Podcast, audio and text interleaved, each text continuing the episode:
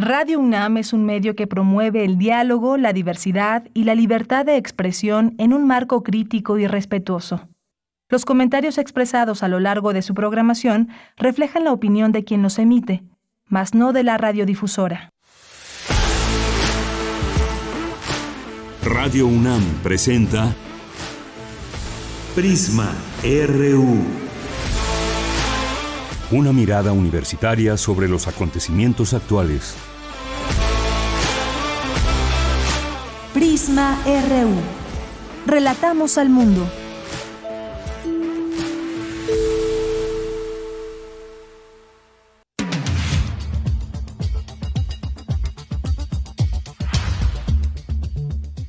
Muy buenas tardes, muchas gracias por acompañarnos aquí en Prisma RU. Estamos iniciando esta transmisión en vivo como todos los días de lunes a viernes de 1 a 3 de la tarde. Nos escuchan en el 96.1 de FM y en www.radio.unam.mx. Siempre un gusto saludarles, invitarles a que se queden a esta opción desde nuestra universidad. Tenemos mucha información. ¿Cómo le ha ido con este bloqueo que han hecho transportistas en muchos puntos de la ciudad?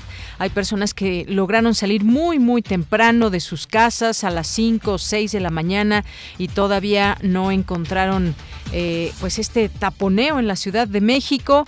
Otras más prefirieron no tomar el coche el día de hoy. Otras tantas hicieron trabajo desde casa, las que pueden, pero hay gente que se tiene, se tiene que transportar, ya sea en automóvil o a través de algún otro medio. Muchos, como les decía, optaron por el transporte público.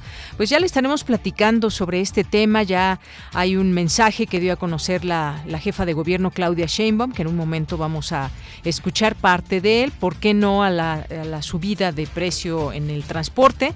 Sabemos que pues sí es un transporte relativamente barato aquí en la Ciudad de México en comparación con otros estados de la República, como el Estado de México y algunos otros, donde incluso en las redes sociales han puesto ahí algunos de los precios en, varias partes del, país, hasta en 13 pesos, se vaya una, dos, tres o cuatro cuadras. Aquí se cobra en cinco pesos, por ejemplo, el metro, seis pesos el metrobús, los microbuses aquí en la Ciudad de México, eh, cinco pesos es la tarifa mínima. Y bueno, pues ahí está este asunto, esta situación. Y de cara a las elecciones, pues era evidente que no iban, no van a subir el precio del transporte público, pero pues ya veremos qué hay de trasfondo en todo esto. Simple y sencillamente, pues ya tiene que subir. Hay un subsidio muy importante que hace la Ciudad de México dijo que entre 4 y 6 mil pesos a los choferes para que también mantengan sus unidades en buen estado y que hay, hay varias cosas que les han pedido pero que no han cumplido. Abordaremos este tema en un momento más, eh, lo estaremos abordando en nuestra segunda hora con eh, este tema de los transportistas con Roberto Remes, que es politólogo, economista, urbanólogo y consultor en políticas públicas de movilidad y ciudad. Pero también abordaremos, ya que estamos hablando del tema de la movilidad y más, va a haber una rodada Puma. Los vamos a invitar, eh, entrevistaremos aquí a Ernesto García Almaraz, coordinador del programa Bicipuma, porque en el Día Mundial de la Bicicleta, que es mañana, eh, mañana viernes 3 de junio, se realizará eh, del bicicentro de la Torre de Rectoría, esta rodada que pues ha marcado tendencia mundial. Hay 14 estaciones en, Ciudad Universitaria de Bicipuma y un parque de 900 unidades en uso. Pero ya tendremos oportunidad de platicar más al respecto del tema con el coordinador de este programa de Bicipuma. Y el domingo hay elecciones, hay elecciones en seis estados de la República Mexicana, cómo van las tendencias, qué, qué pasa en cada uno de estos estados donde habrá estas elecciones y sobre todo pues también la pregunta que permea en todo esto, ¿qué tan metido está el crimen organizado en las elecciones? Bueno, pues platicaremos con Juan Alberto Cedillo, que es periodista, autor de cinco libros, ha tenido participación en distintos medios de comunicación y nos va a hacer aquí una especie de radiografía. Vamos a ir platicando de cada uno de estos estados que tienen elecciones el próximo domingo. Bien, por supuesto también hoy es jueves de cine y hoy nos acompañará Doris Morales, responsable del área de prensa de Filmoteca UNAM. Tendremos también eh, Hablemos de Género y más, que en esta ocasión vamos a hablar con Jaime Laines sobre masculinidades. Así que no se lo pierdan, paren oreja. hemos abordado aquí distintos temas muy interesantes y este es uno de ellos. No se lo pierdan también en nuestra segunda hora. Y por supuesto, la mirada a nuestra universidad a través de la información que se genera desde nuestras, con nuestras reporteras. Así que no se pierda toda esta información. Recuerde que estamos recibiendo sus mensajes en in Prisma RU en Facebook y arroba Prisma RU en Twitter. Y la acompañamos en esta tarde desde Adolfo Prieto número 133, mi compañero Marco Lubián al frente de la producción, Denis Licea en la asistencia de producción, Arturo González en los controles técnicos, Michelle González también aquí ya recibiendo sus mensajes y emitiendo los mensajes que hay en redes sociales a la vez que recibe los suyos. Muchas gracias por estar en esta labor y ustedes siempre comunicándose con este espacio. Aquí, a nombre de todo el equipo, les saluda Deyanira Morán, con el gusto de siempre, una de la tarde con nueve minutos, hoy jueves 2 de junio del año 2022. Desde aquí, relatamos al mundo. Relatamos al mundo. Relatamos al mundo.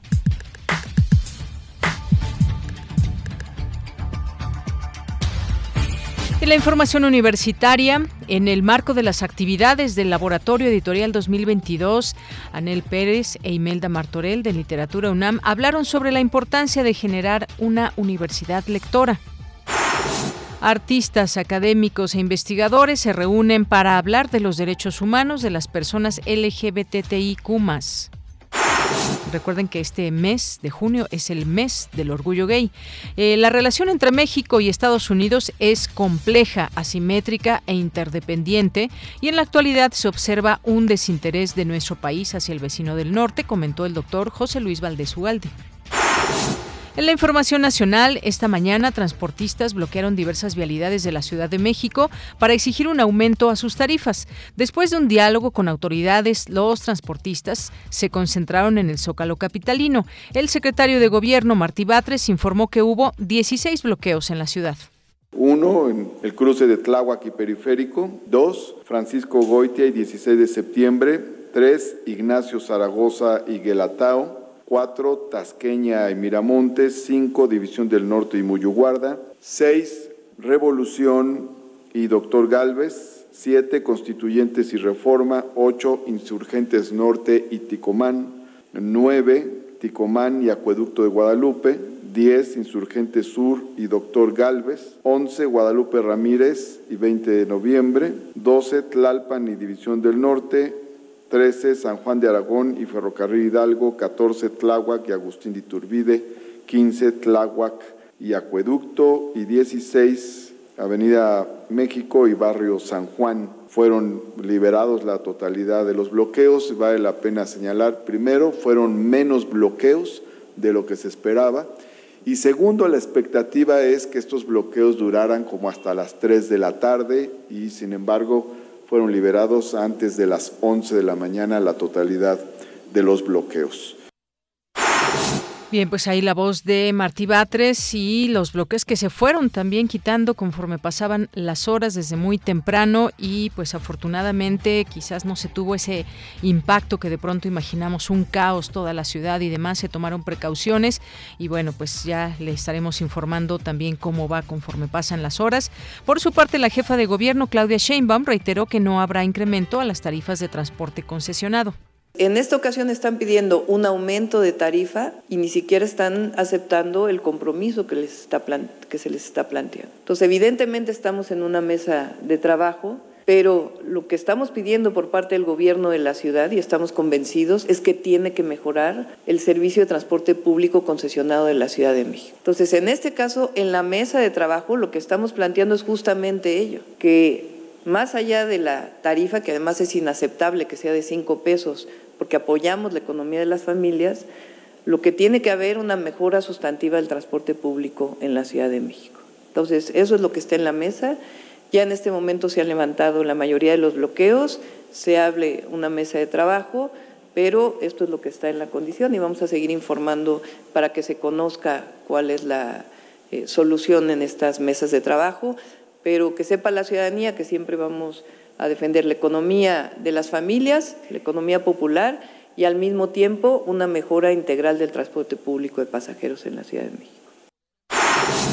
Bien, pues ahí la voz de Claudia Sheinbaum y esto que están pidiendo los transportistas aquí en la Ciudad de México. En otros temas, el gobernador de Oaxaca, Alejandro Murat, anunció que se suspendieron las clases en las zonas afectadas por el paso del huracán Ágata. Informó que se hizo la declaratoria de emergencia para 26 municipios. Al concluir las campañas electorales en Aguascalientes, Durango, Hidalgo, Oaxaca, Quintana Roo y Tamaulipas, el Instituto Nacional Electoral descartó riesgos en los comicios del próximo domingo. Informó que funcionarios de casillas, boletas, material electoral y todo lo necesario se encuentra listo.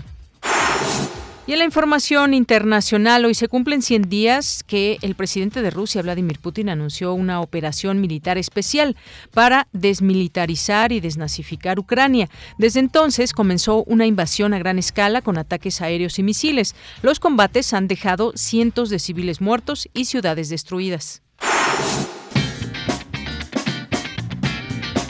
Hoy en la UNAM, ¿qué hacer y a dónde ir? Hoy es jueves de Gaceta UNAM y en su portada nos presenta el tema El mundo ciclista, opción de vida que avanza en México. En el marco del Día Mundial de la Bicicleta, la Gaceta de la UNAM nos presenta una serie de reportajes donde podrás conocer todo lo relacionado con este medio de transporte que día a día es utilizado por más personas en nuestro país. Por ejemplo, de 6.000 registros de viajes en bicicletas públicas durante 2020, se pasó a 14.000 para el año 2021. Conoce más datos importantes acerca de los beneficios del uso de la bicicleta y consulta la Gaceta de la UNAM que se encuentra disponible en www.gaceta.unam.mx.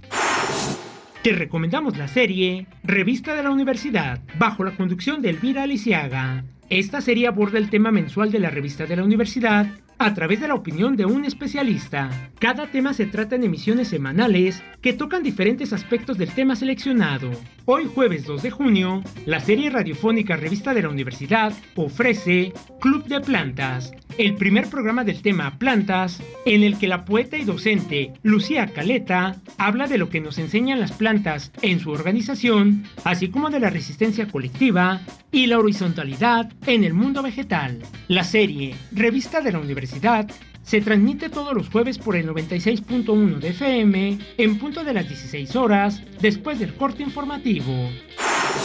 El Museo Universitario del Chopo y la Cátedra Rosario Castellanos de la UNAM organizan la conferencia De carne sin verbo a carne hecha verbo, arte y género a cargo de la artista y activista boliviana María Galindo la cita es hoy, en punto de las 18.30 horas, en el Foro del Dinosaurio del Museo Universitario del Chopo. La entrada es libre y el aforo limitado. No olvides llevar tu cubrebocas y respetar, en la medida de lo posible, la sana distancia.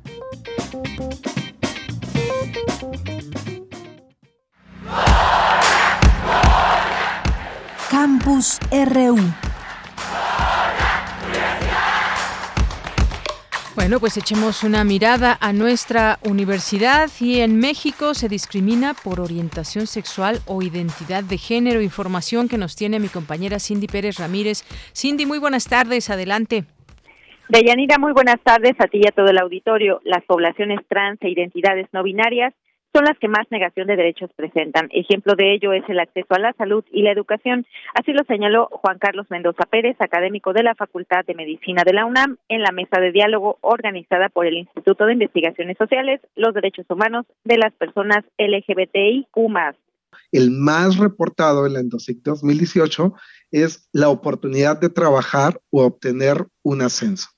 Es difícil, es complicado, ¿por qué? Porque la transgresión a los estereotipos de género es muy evidente. Entonces hay un castigo de no te voy a permitir que llegues a mi área laboral.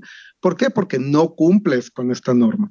La atención médica o el acceso a medicamentos se sigue presentando y la posibilidad de estudiar o seguir estudiando. Y estas condiciones estructurales como la homofobia, el racismo y las desigualdades limitan nuestro acceso muchas veces a tecnologías biomédicas, limitan el acceso a prevención.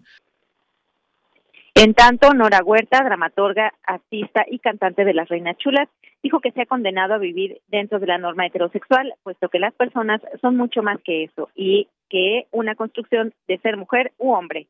Porque somos naturaleza en movimiento. Entonces, utilizando las palabras de todos los grupos conservadores o de todos los grupos que no reconocen eh, el derecho de la, de la diversidad sexual, es aberrante ir en contra de la naturaleza de esa manera, porque somos personas que imaginamos, que pensamos y que decidimos llevar a cabo cada una de las cosas que nos acercan a nuestros ideales de felicidad. Ideales que hemos construido desde lo más profundo de nuestras entrañas y que nada tienen que ver con el ideal de felicidad que nos impone el sistema o la construcción social bajo la que vivimos. No tiene nada que ver si tenemos una identidad sexual o si tenemos una preferencia sexual. Todas las personas tenemos necesidades particulares. Deyanira, como cada año, en junio se celebra el mes del orgullo para la comunidad LGBTIQ+, y para festejarlo, colectivos, activistas y aliados realizarán la marcha LGBT 2022 de la Ciudad de México el sábado 25 de junio y abordará dos exigencias principales. Alto a la violencia hacia las mujeres de la diversidad y alto a los discursos de odio. Esta es la información.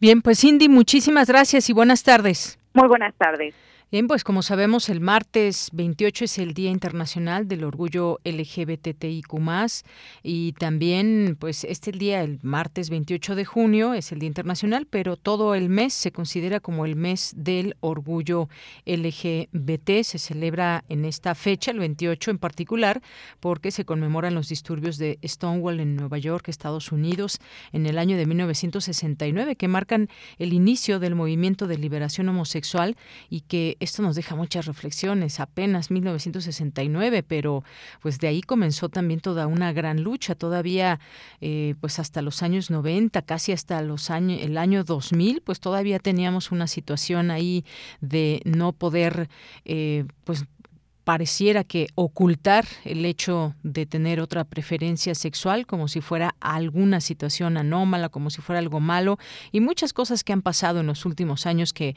nos da mucho gusto estos eh, cambios y estas luchas que han tenido eco entre la población. Vamos ahora con la siguiente información de mi compañera Virginia Sánchez. Es fundamental que las universidades fomenten la lectura, asegura Anel Pérez, directora de literatura y fomento a la lectura de la UNAM. Virginia Sánchez nos tiene la información. Vicky, ¿cómo estás? Muy buenas tardes, adelante. Gracias, Bella. ¿Qué tal? Muy buenas tardes a ti y al auditorio de Prisma RU. Universo de Letras, proyecto de la UNAM conformado hace ocho años para responder a interrogantes, a la interrogante sobre las prácticas adecuadas, metodologías y campos para hacer fomento la lectura entre los jóvenes universitarios, se ha convertido en uno de los más fuertes, sólidos e interesantes para formar al joven en el centro de la mediación de la lectura y para pensar en el acto de leer como un acto comunitario y en el marco del placer por los libros. Así lo señaló Ana Elsa Pérez, directora de Literatura y Fomento a la Lectura de la UNAM, durante la conferencia magistral Programas y Estrategias para la UNAM, una universidad lectora, realizada en el marco de las actividades del Laboratorio Editorial 2022. Escuchemos a Anel Pérez para pensar en el acto de leer como un acto comunitario, como, como comunidades lectoras, y no como formar esas cosas aisladas que serían los lectores, ¿no? Unas islas ahí que, que, que nadie conoce, sino que entendamos de una vez por todas que la lectura es un acto colectivo, un acto comunitario, y que ahí están las famosas comunidades lectoras. ¿Y cómo nos acercamos como universidad a estos lectores? ¿De quién es la tarea? De toda la universidad. Es de Libros UNAM, es de los institutos, es de las facultades, pero alguien lo tenía que coordinar. Y por suerte de nosotras cayó en lo que entonces se llamaba, la, bueno, que se sigue llamando la coordinación de difusión cultural. Y me encanta decirlo porque pensar la lectura en términos de difusión cultural se dedica a pensar justamente a pensar que leemos como vamos a la danza y como vamos a un museo y como vamos al teatro, por el goce y por el placer y ahora sí que como diríamos, por el amor al arte. En tanto, Imelda Martorell, coordinadora de Universo de Letras, destacó que este sistema universitario de lectura busca marcar tendencia a través de cuatro líneas de acción. Escuchemos. En este sentido, el Sistema Universitario de Lectura, Universo de Letras de la Dirección de Literatura y Fomento a la Lectura, en congruencia a todas estas plataformas, busca marcar tendencia a cada paso que da, promoviendo en todo momento el acceso al libro y otros materiales de lectura para crear comunidades de jóvenes que leen, escriben y dialogan en atención a su objetivo, que es fomentar la lectura y escritura entre los jóvenes. El sistema eh, fue diseñado pensando en los universitarios, pero también en sus familias y en la comunidad en general, con actividades basadas en cuatro líneas de acción, oralidad, lectura, escritura y mundo digital, con propuestas generadas desde la página las redes y la app desde las que propiciamos la conformación de comunidades lectoras. Y bueno, pues ambas ponentes coincidieron en que la UNAM cuenta con la máxima producción editorial, abarcando diversas generaciones de autoras y autores, temas, áreas y sobre todo de lectores, siempre con el objetivo de acercar y mantener el fomento y gusto por la lectura. Bella, esta es la información. Gracias, Vicky. Muy buenas tardes. Buenas tardes. Bien, pues ahí está lo que hacen también las universidades, la UNAM también en particular con este fomento a la lectura con diversas estrategias. Vamos ahora con Cristina Godínez. El doctor José Luis Valdés Ugalde advierte que la relación actual entre México y Estados Unidos es compleja. Cuéntanos, Cristina. Hola, ¿qué tal, Deyanira? Un saludo para ti y para el auditorio de Prisma RU. Al participar en el seminario Diálogos del Bicentenario de las Relaciones Diplomáticas México-Estados Unidos, organizado por el Centro de Investigaciones sobre América del Norte de la UNAM, José Luis Valdés Ugalde expuso que la relación entre México y Estados Unidos es compleja, asimétrica e interdependiente, ambigua y contradictoria, pero en estos tiempos la ambigüedad es más pronunciada y peligrosa. No se observa una estrategia integral de política exterior a nivel internacional ni hacia Estados Unidos y lo anterior queda patente en cuatro acciones relativamente recientes. Una, no haber ejercido acción penal contra el general Cienfuegos en enero del 21, haber demorado la felicitación a Biden como presidente electo, el mensaje de López Obrador durante el 75 aniversario de la ONU, la invitación a Díaz Canel para participar en el evento del 16 de septiembre, un evento que ciertamente reúne características de protocolo nacional interno bastante estrictas, realizar una visita de trabajo al presidente en tiempos electorales y hacer de la Cumbre de las Américas ahora un circo desafortunado. Dijo que la política interméstica ha quedado sumida a una serie de vaivenes y el desinterés con que el gobierno de México trata la relación con el vecino del norte. La relación bilateral que tenemos entre Estados Unidos y México es la relación externa más importante que México tiene, toda vez que comerciamos más del 80% de los bienes con Estados Unidos.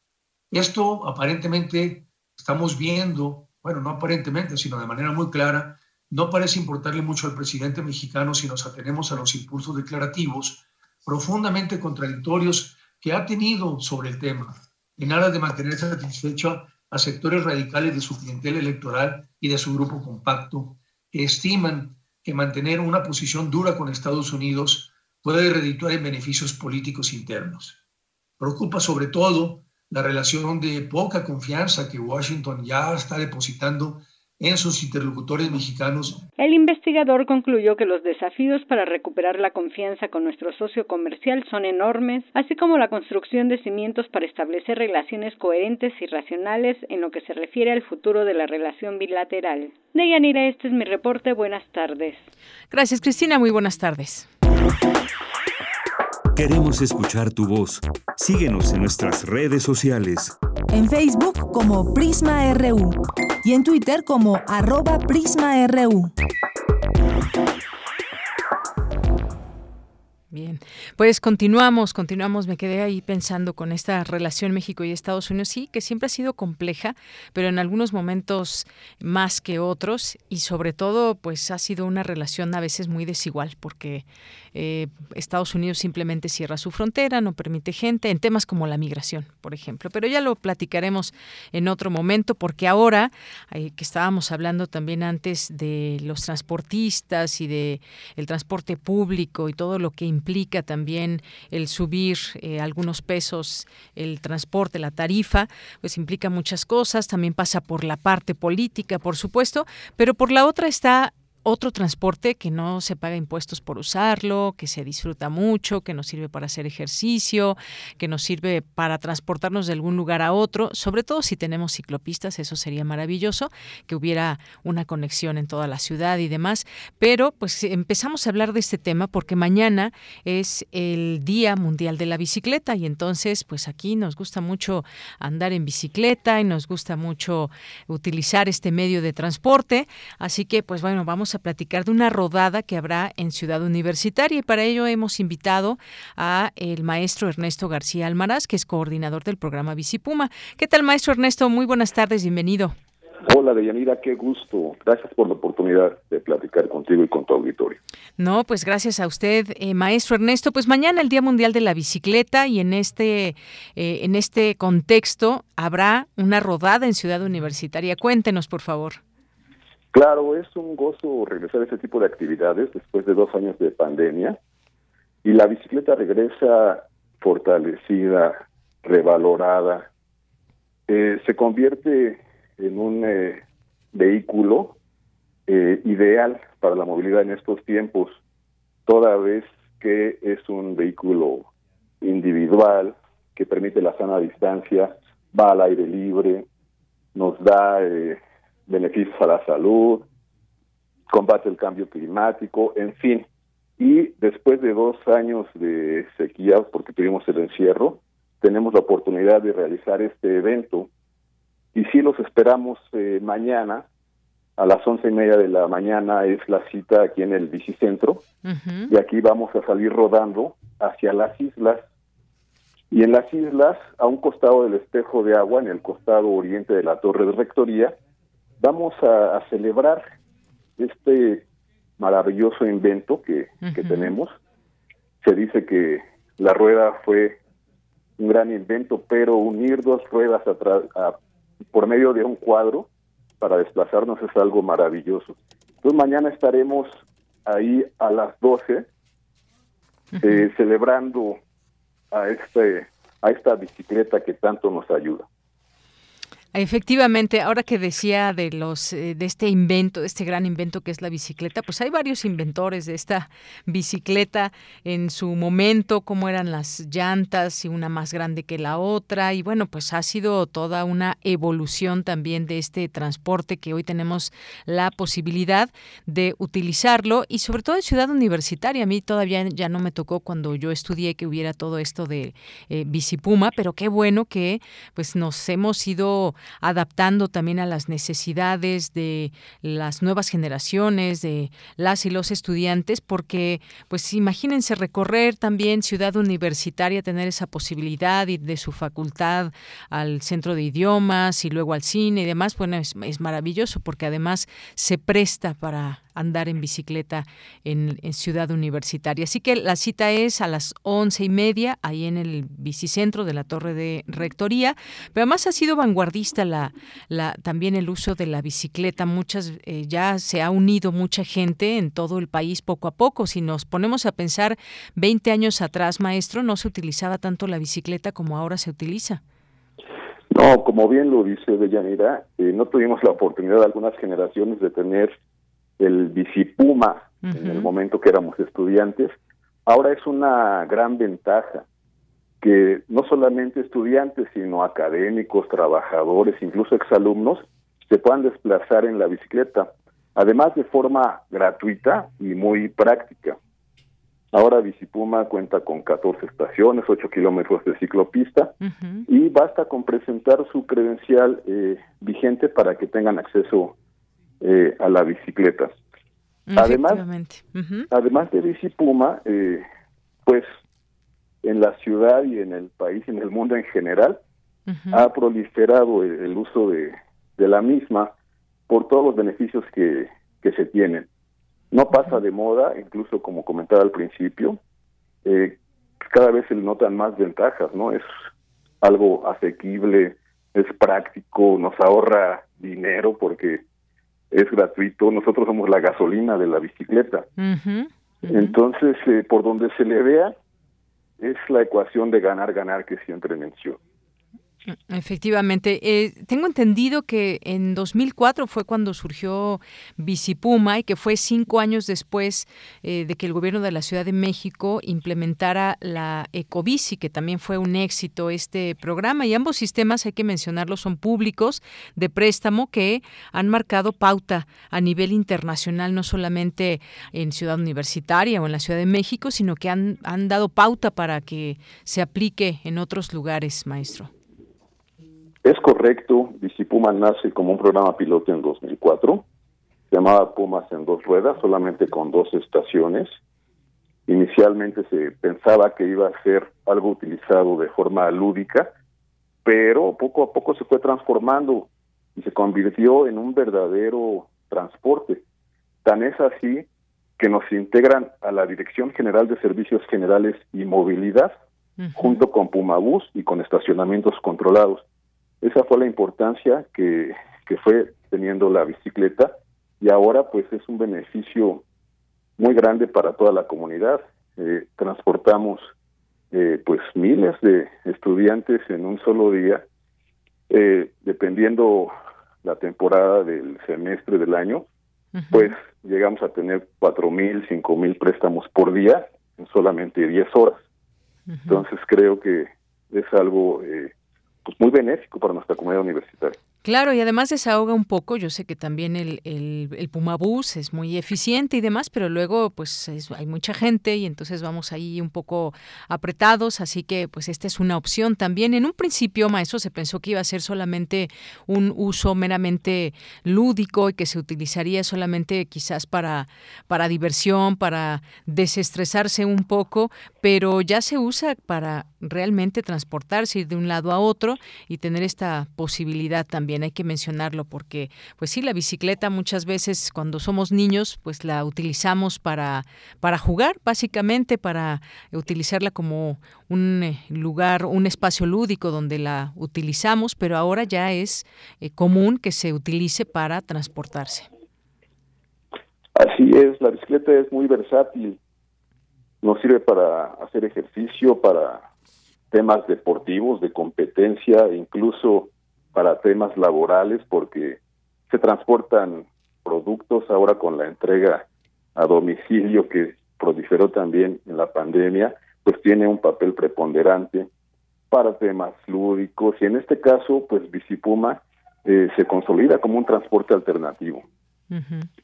Efectivamente. Bueno, pues dejamos esta invitación para quien se quiera unir a esta rodada el día de mañana con motivo del Día Mundial de la Bicicleta y pues siempre también en grupo se disfruta también muchísimo si lo quieren hacer de manera particular, pero esta rodada va a ser acompañada, así que eh, quien quiera participar ya tiene ahí los datos, 11.30 en el bicicentro, bicicentro de la Torre de Rectoría y ahí pues bueno, ya se va a hacer un recorrido hacia las islas ¿Algo más que quiera comentar, maestro?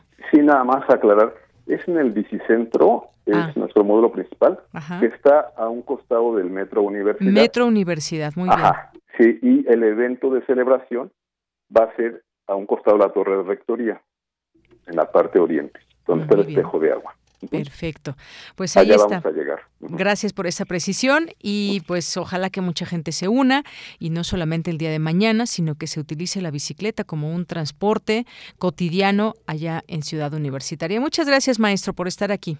Al contrario de Deyanira, muchas gracias, como siempre. Hasta luego, muy buenas tardes.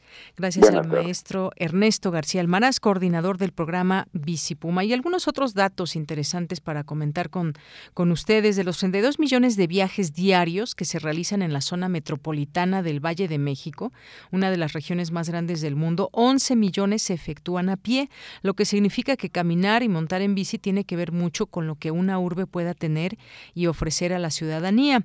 Esto es parte de lo que comentó también Antonio Suárez Bonilla, eh, quien también invita a esta, a esta rodada, eh, quien es de la Facultad de Arquitectura del Laboratorio de Movilidad. También refiere que buena parte de la movilidad en la metrópoli se efectúa en auto privado, aunque varios de esos viajes podrían llevarse a cabo pedaleando. Antes lo hacíamos, pero sin la certeza de que fuera viable y culturalmente atractivo. Hoy existe un sistema de bicicletas públicas, leyes y más de 200 kilómetros de ciclovías en la ciudad, aunque se requieren 300 a 500 kilómetros más.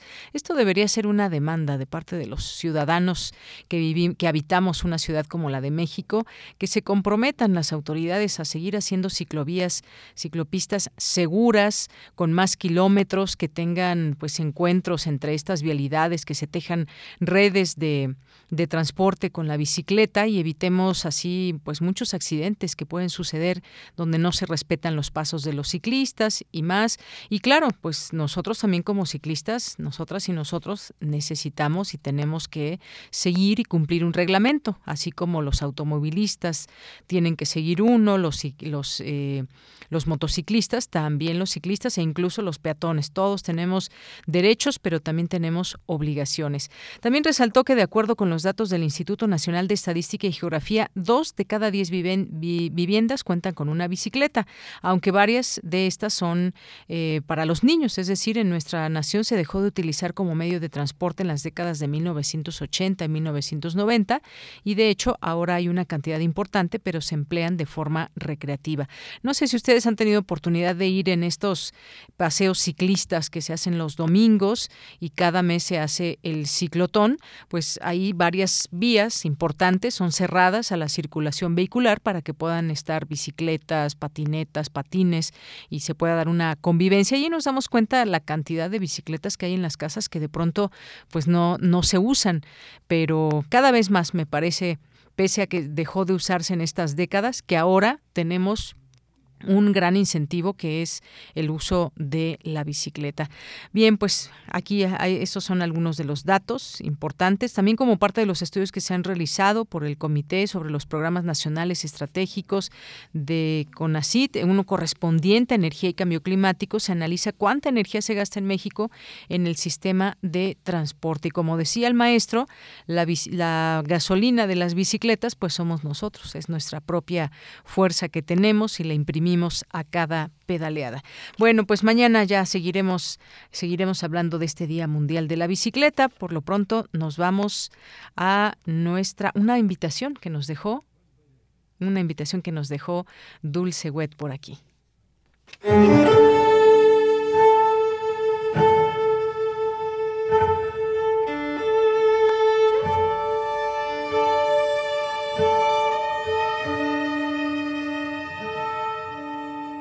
Muy buenas tardes, amigos radio escuchas de Prisma RU. Yo soy Orlando Espinosa del cuarteto de cuerdas José White y hoy quiero invitarlos a que vayan a escuchar la integral de los cuartetos de cuerdas de el gran compositor mexicano Mario Lavista. Esto va a ser en el Palacio de Bellas Artes los próximos días viernes 3, sábado 4 y domingo 5 de junio a las seis de la tarde. Los dos primeros conciertos van a estar a cargo del Cuarteto Latinoamericano y el concierto del domingo va a estar a cargo del cuarteto del cual soy miembro, el cuarteto José White. No lo olviden, los esperamos ahí, es una obra magnífica la que vamos a interpretar, son sus ocho cuartetos, formato para el cual Mario Lavista escribió más obras, así que es una obra importante. Los esperamos.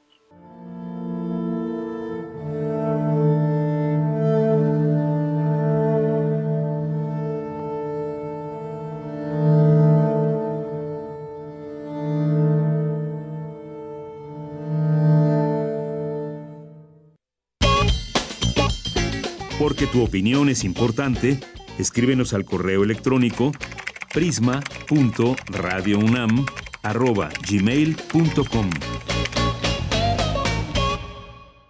Bien, ahora vamos a otro tema. Vamos a hablar sobre elecciones que se llevarán a cabo el próximo domingo aquí en nuestro país en seis estados que son Aguascalientes, Durango, Hidalgo, Oaxaca, Quintana Roo y Tamaulipas. ¿Y cómo están las cosas por allá en cada uno de estos estados? ¿Qué es lo que apremia?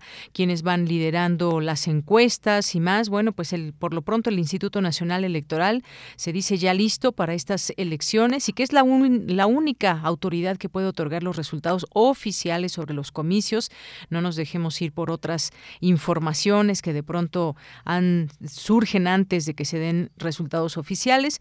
Existen también estudios que otorgan una aproximación en la que se puede estimar a los virtuales ganadores, pero lo oficial siempre vendrá del Instituto Nacional Electoral. Para hablar de este tema de elecciones y también pues hay un elemento importante, está o no metido el crimen organizado en las elecciones.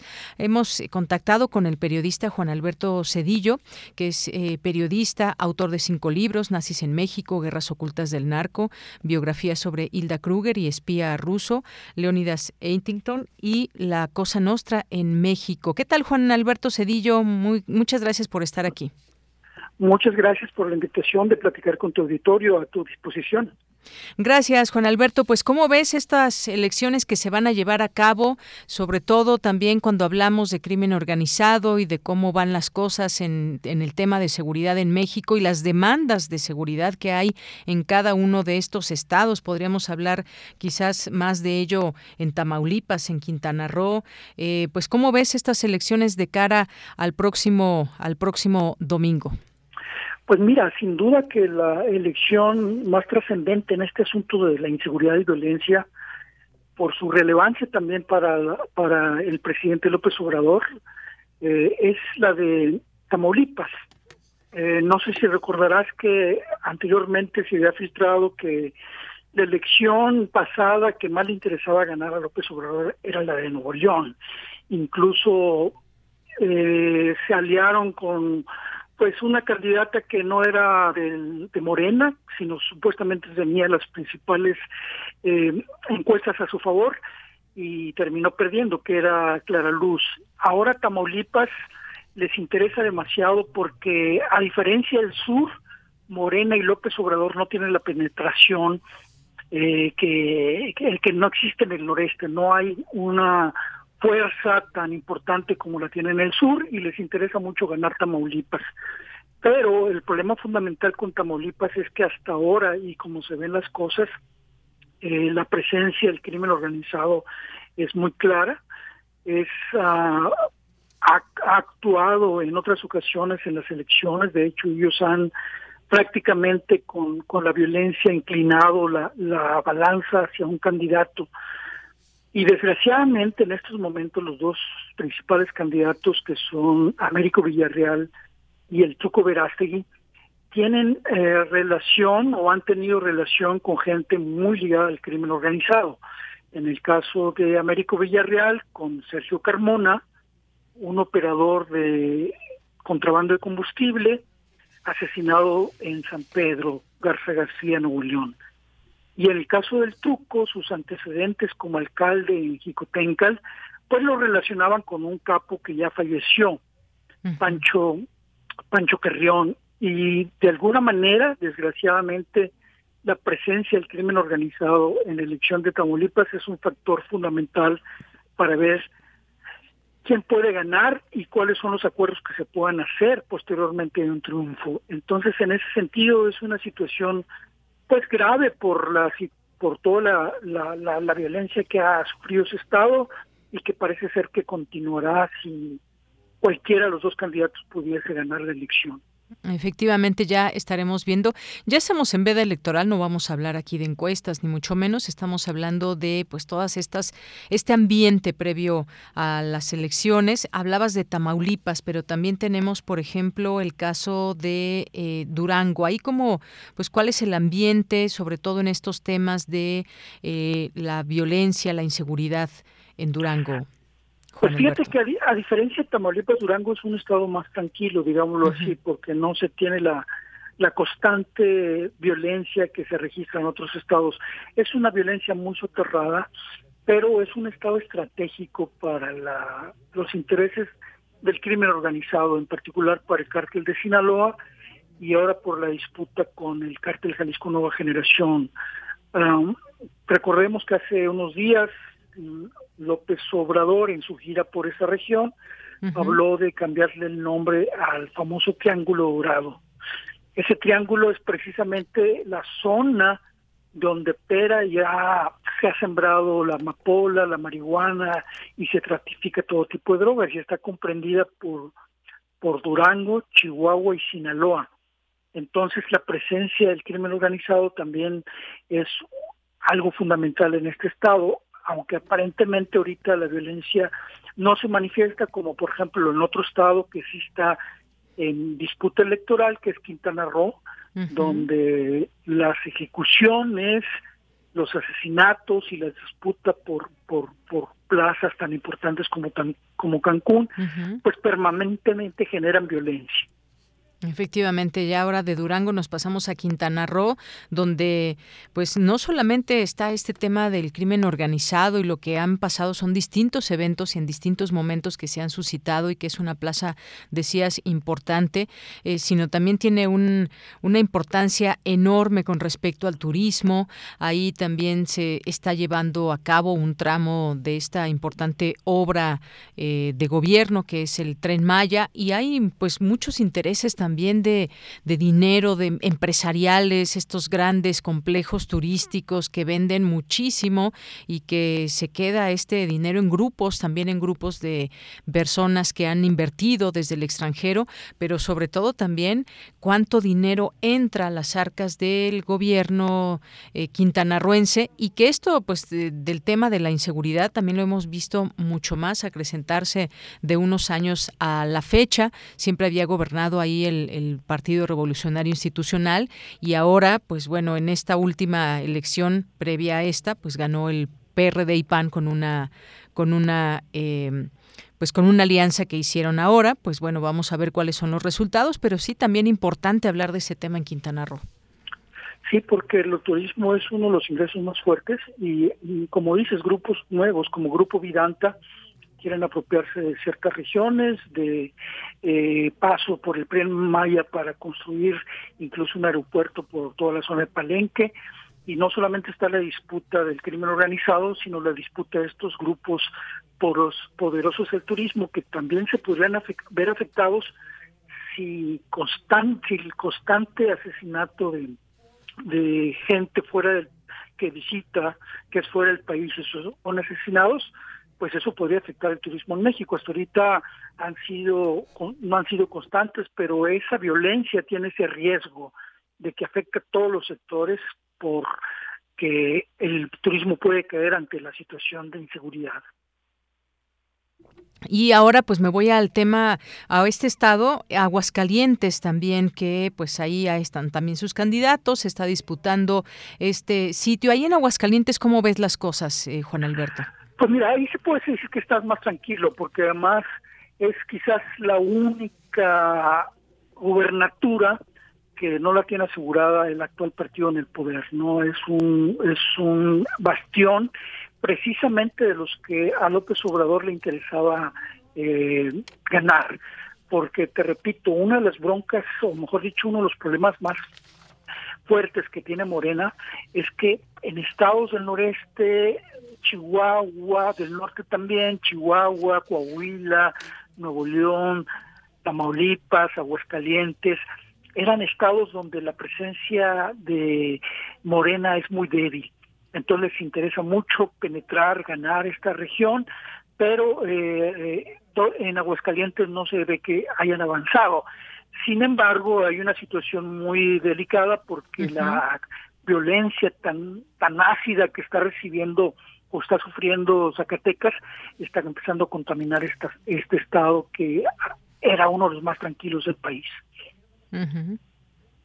Efectivamente, igual que otros que se han vuelto también muy muy fuertes los temas de inseguridad. Me vino a la mente de pronto Guanajuato. Nos falta también está Oaxaca, Oaxaca que también ha sido casi siempre gobernado por un mismo partido, si no hasta donde recuerdo, y eh, pues ahí las cosas como están. También tiene mucha parte de turismo. También eh, cómo ves las cosas en este sentido.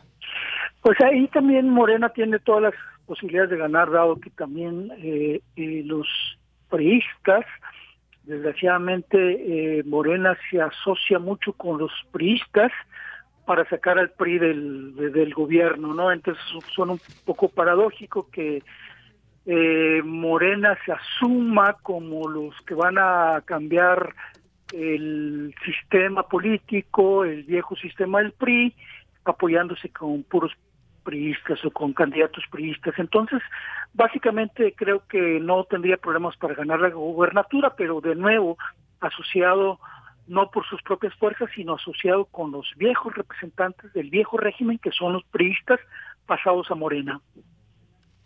Pues sí, ese es lo que puede pasar allá en Oaxaca también y me falta Hidalgo. ¿Cómo ves ahí las cosas? Fíjate que Hidalgo es muy interesante porque aparentemente ya lo tenían muy resuelto que, que pudiera ganar eh, el partido oficial actual, pero este tiene una vieja tradición priista también que les está provocando problemas, eh, pero sin duda que es una de las uh, gobernaturas que Morena ya ha por sentado es un estado que también empieza a descomponerse por la violencia, que no tenía estos problemas tan graves. Y uno de los problemas más ah, sensibles es que esta violencia en ciertos estados es soterrada. No es tan mediática como Michoacán, como Guerrero, como Tamaulipas, sino en ciertos estados o ciertas regiones, por ejemplo, se me viene para la elección del próximo año en, en el Estado de México, zonas muy cercanas a, la capital que son con una violencia soterrada que no se percibe, que no se ve, y es uno de los problemas más difíciles que se tienen en estas regiones que se están disputando. Y en el caso de Hidalgo es algo que se empieza a contaminar permanentemente con los otros conflictos que existen en lugares como Michoacán o Guerrero. Efectivamente, oye, pues es una promesa de cambio la que se le vende a la gente en cada uno, en el caso de estos seis estados que tendrán eh, que cambiar gobernador y en algunos casos también eh, diputados y alcaldías, es lo que venden los candidatos ahora, los y las candidatas, las promesas de cambio que pueden venir ahora de cualquier eh, de cualquier partido, como qué tanto quedan a deber y qué tanto, sobre todo cuando hablamos de crimen organizado, Juan Alberto, le toca a los estados, porque es muy fácil echar la bolita. Sabemos que hay una, que debe haber una coordinación muy precisa, pero de pronto vemos, bueno, pues estos, estos eh, delitos son de el fuero federal y entonces no parecería ser que no avanzan los estados en este sentido. Fíjate que eh, tienes mucha razón cuando dices la mayoría de los delitos de crimen organizado, armas largas, eh, narcotráfico, tienen que ver con el orden federal y en este caso, pues López Obrador uh, se apropió de un gran parte del presupuesto federal para la Guardia Nacional con la promesa que la Guardia iba a ser la, el principal instrumento para acabar con, con, la inseguridad y con la violencia generada por estos criminales, estos narcotraficantes. Pero en el caso de los estados, que es, por ejemplo, un ejemplo que yo tengo muy claro con Tamaulipas, incluso con Coahuila, a pesar de que ellos les corresponden algunos delitos, combatirlos con su capacidad de ciertas policías especializadas y todo eso, si bien se lavan las manos, decir, son delitos del pueblo federal, para lo que no se lavan las manos y para lo que sí, donde sí meten ellos sus, sus, sus intereses es que reciben sobornos de estos, de estos criminales. En el caso de Tamaulipas, es un estado donde tenemos al menos dos gobernadores acusados en Estados Unidos de proteger y eh, colaborar con el narcotráfico, que es Eugenio Hernández y Tomás Yarrington. Entonces los gobernadores no actúan en contra del narcotráfico, pero sí lo protegen, ¿no? Han sido misos, Coahuila también tiene ejemplos con, con Humberto Moreira de que no eh, combatían el narcotráfico, pero sí lo protegían. Y esa es la tragedia que tiene México, que los estados ah, han sido eh, omisos y en muchos casos cómplices del crimen organizado. Así es.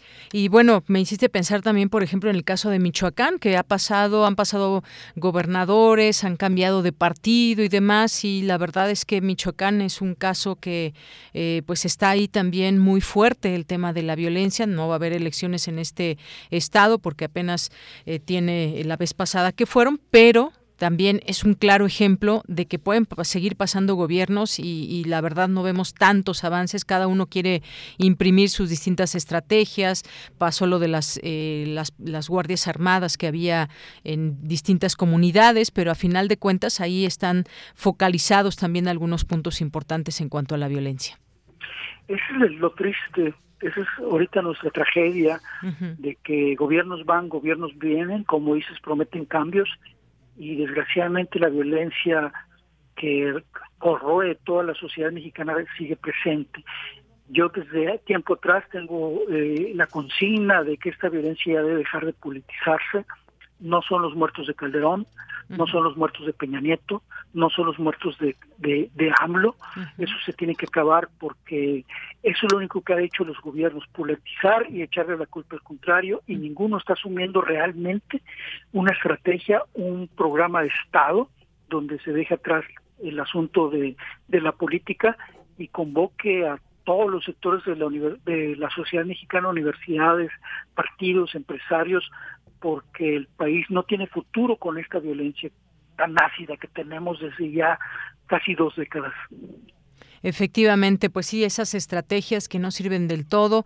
Decía el presidente en su momento, la estrategia es atacar las causas de la violencia, las causas de eh, que hay en el país y que generan esa, esa espiral de violencia. Sin embargo, pues va muy lenta esta situación y de pronto pues nos subimos en cuestiones políticas si esto se puede hacer, si esto no se puede hacer o si viene del partido que está en el poder, entonces hay que remar en contra y así hemos visto todos estos enfrentamientos políticos que dejan en medio a la gente. Pues muchas gracias. No sé si quieras agregar algo más, Juan Alberto. No, no, no es para mí. Ha sido un triste porque todo esto lo tengo cubriendo y revisando, investigando los últimos años y no se le ve en lo inmediato una luz al final del túnel.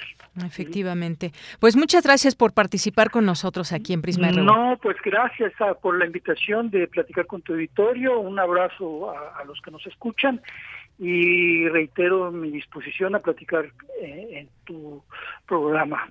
Muy bien, pues muchísimas gracias Juan Alberto y hasta luego. Buenas tardes, que estés bien, bye.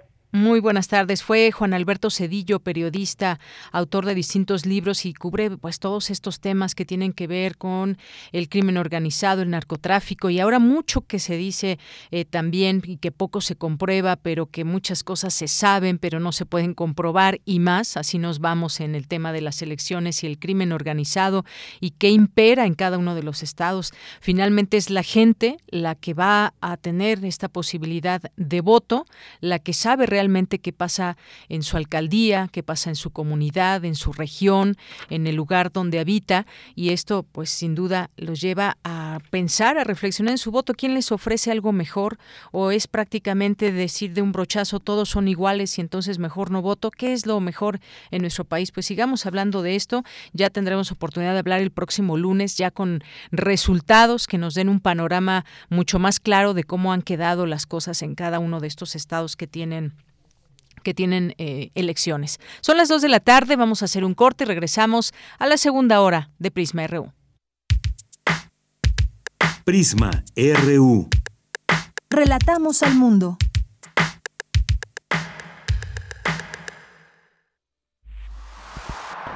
Un mundo raro. Posverdad, pospandemia y pospatriarcado. Una producción de Radio UNAM y la Unidad de Investigaciones Periodísticas de Cultura UNAM. Lunes, 12 del día. A partir del 6 de junio. 96.1 FM. Experiencia sonora. Compartamos el café de la mañana mientras reflexionamos lo que ocurre en el mundo. Noticias, ciencia, arte, gastronomía y mucho más están en Primer Movimiento. El mundo desde la universidad con Berenice Camacho y Miguel Ángel Quemain. Son las 7.05 de la mañana. Lunes a viernes de 7 a 10 de la mañana, Radio UNAM. Experiencia sonora. Habla Marco Cortés, presidente nacional del PAN. En Acción Nacional, siendo congruentes con nuestras propuestas legislativas, hemos instalado paneles solares que producen energía eléctrica limpia. Nosotros retamos a Morena y a López Obrador a que acepten nuestra propuesta para que de forma masiva todos generemos en nuestros techos energías limpias y renovables. Y queremos que tus ingresos te alcancen para más. Juntos cambiemos el rumbo. Vayamos unidos y fuertes por un México mejor. Las comunidades indígenas germinan conocimiento, maravilla y tradición. Son el México profundo, el presente donde hilan un collar de flores. Xochicóscat, collar de flores, con Mardonio Carballo, lunes 10 de la mañana por Radio UNAM. Experiencia sonora.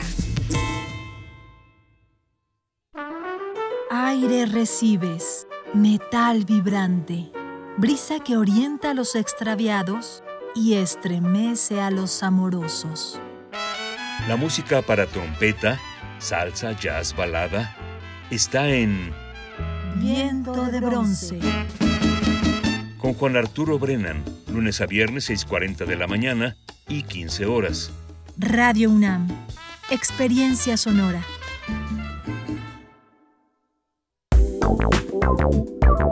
Queremos escuchar tu voz. Síguenos en nuestras redes sociales. En Facebook como Prisma RU y en Twitter como arroba PrismaRU.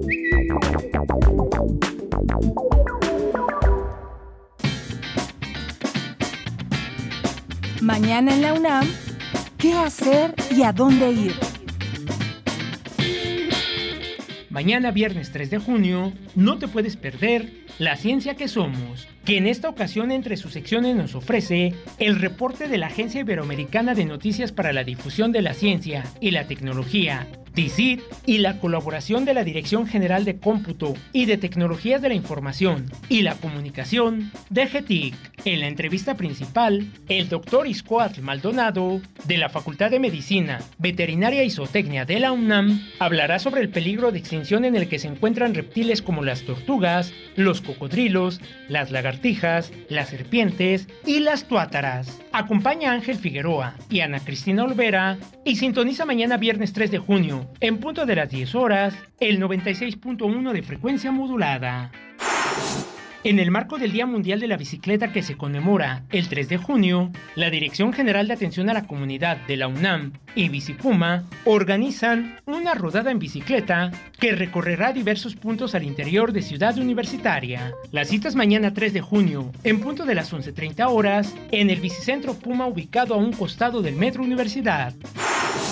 Como parte de las actividades conmemorativas por el Día Mundial del Medio Ambiente, el Instituto de Ingeniería de la UNAM organiza la primera fiesta ambiental, que contará con diversas actividades como la reforestación con plantas y árboles en el Instituto de Ingeniería, la colecta de cartuchos usados de tinta y tóner para su reciclaje, así como la publicación de una convocatoria para la mejora del paisaje y concientización sobre el manejo de residuos sólidos, mejorando los espacios de recolección en dicha entidad universitaria. La primera fiesta ambiental del Instituto de Ingeniería de la UNAM se llevará a cabo los días 3 y 4 de junio. Si deseas sumarte a dichas actividades, consulta las redes sociales del Instituto de Ingeniería y la Dirección General de Atención a la Comunidad de la UNAM. No olvides llevar tu cubrebocas y respetar las medidas sanitarias recomendadas por el comité organizador. Para Prisma RU, Daniel Olivares Aranda.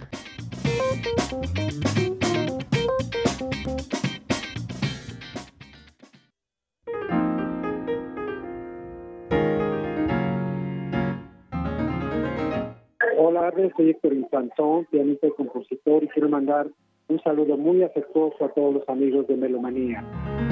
Y quiero invitarlos para este sábado 4 de junio a las 7 de la noche en el Auditorio Blas Galindo, que se encuentra en el Centro Nacional de las Artes, donde haré un concierto a piano solo con obras mías y de otros autores dentro del marco de celebración de 45 años de carrera y el tour de este año se llama 45 en el camino.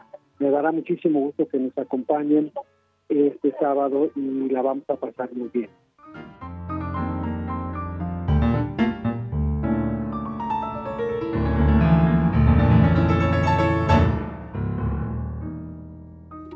Bien, continuamos. Estamos en la segunda hora de Prisma RU, 2 de la tarde con seis minutos. Momento de mandar saludos a todas y todos ustedes que nos escriben diariamente a través de nuestras redes sociales, a quienes no nos escriben pero nos escuchan también. Muchos saludos. Recuerden que están en la sintonía del 96.1 de FM.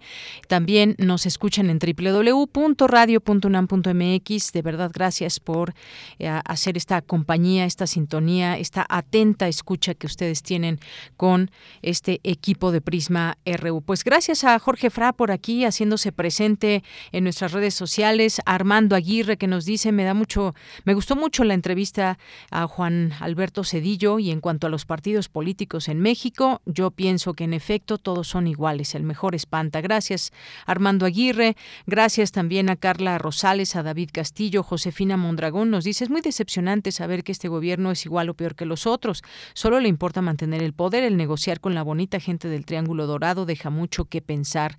Gracias, Josefina. Jorge nos dice, Jorge Morán Guzmán, relativo a la bicicleta, ¿funciona el velódromo de la ciudad o qué pasa con él? Bueno, pues habremos de investigar qué pasa con el velódromo, qué uso se le da. Gracias, Jorge. Gavipterix también, muchos saludos. Mario Navarrete, de Eugenito. Unis Noreldac nos dice, excelente el uso de la bici. Lo mejor sería que los ciclistas respeten el semáforo, el sentido de las calles, que no se suban a las banquetas y que respeten al peatón. Pues efectivamente, Unis, esto viene en el reglamento.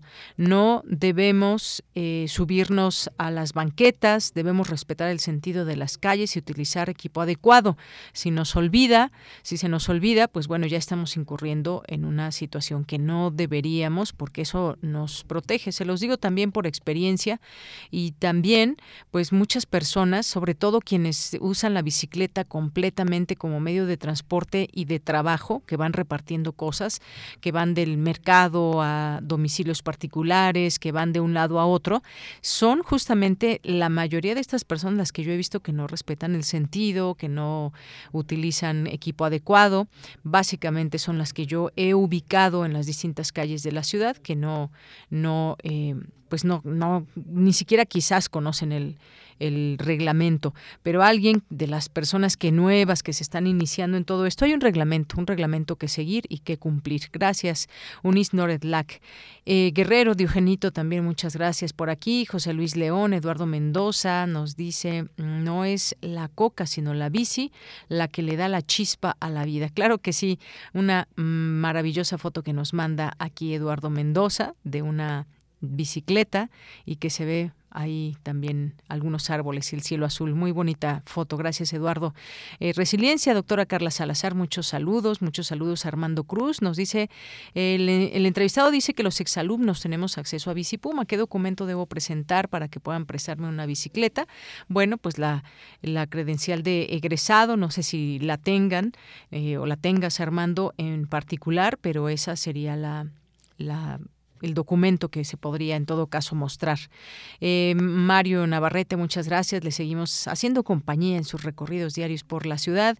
Nos dice también aquí Diogenito quién era el investigador de la nota. No escuché su nombre. Está enojado porque no sé, porque México no se arrodilla ante Estados Unidos.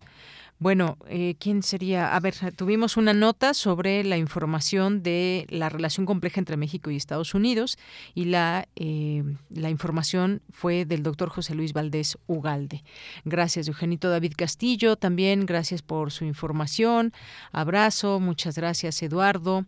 Eh, gracias también a Ángel Takechi, Abel Fernández, muchas gracias. También nos dice Eugenito, visto desde fuera, me da la impresión de que, que, quienes quisieron organizar los bloqueos pre previo a las elecciones, le salió todo mal. Se agandallaron con su demanda de aumento sin nada a cambio. La Ciudad de México los desarticuló en un rato y además en la Ciudad de México no hay elecciones. Bueno, pues sí, buen punto, Diogenito. Yo decía eso de las elecciones. De cara a las elecciones, ¿quién va a subir el transporte? Sería darse un balazo en la pierna o en el pie, como se dice.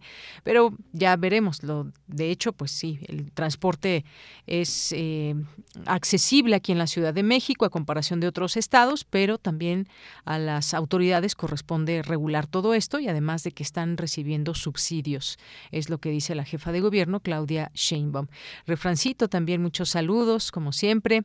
Eh, gracias también a aquí a Jorge que nos dice saludos al equipo y equipo y radionautas. Creo que un paro de actividades da mejor resultado que un bloqueo, pero vivimos en un ambiente que se vuelve caótico con más frecuencia. Eduardo Mendoza, los oídos listos y deleitados por el programa de hoy. Seguimos festejando el sexto aniversario. Pues sí, sigamos festejando toda esta semana todavía. Fue lunes, ya estamos a jueves, seguimos festejando. Muchas gracias. Gracias por poner la sintonía en el 96.1. Mario, Rosario Durán Martínez. Gracias, Rosario. Ya no tuvimos oportunidad ayer de, de saludarte, pero pues voló esta tarta que nos enviaste. Muchas gracias y de parte del, del, equipo que la probó, porque no fueron todos, ¿verdad?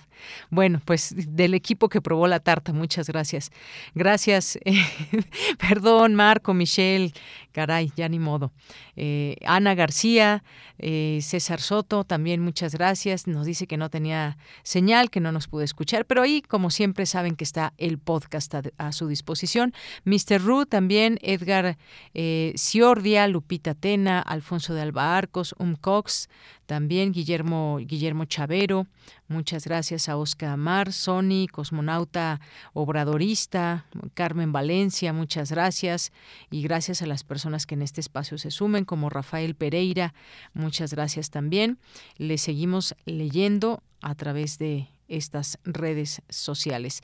Dice Armando Cruz, tengo mi credencial de exalumno, ¿con ese suficiente? A ver, vamos a preguntar para, para que no haya ningún problema, Armando Cruz, y te, y te decimos con la credencial de exalumno, si no hay ningún problema, para que vayas a esta, a esta rodada. Muchas gracias. Bueno, pues nos vamos a la información, nos vamos a la información con mi compañera Dulce García. Experto dice que es necesario estar pendientes de la inflación por cualquier periodo de inestabilidad que pudiera darse.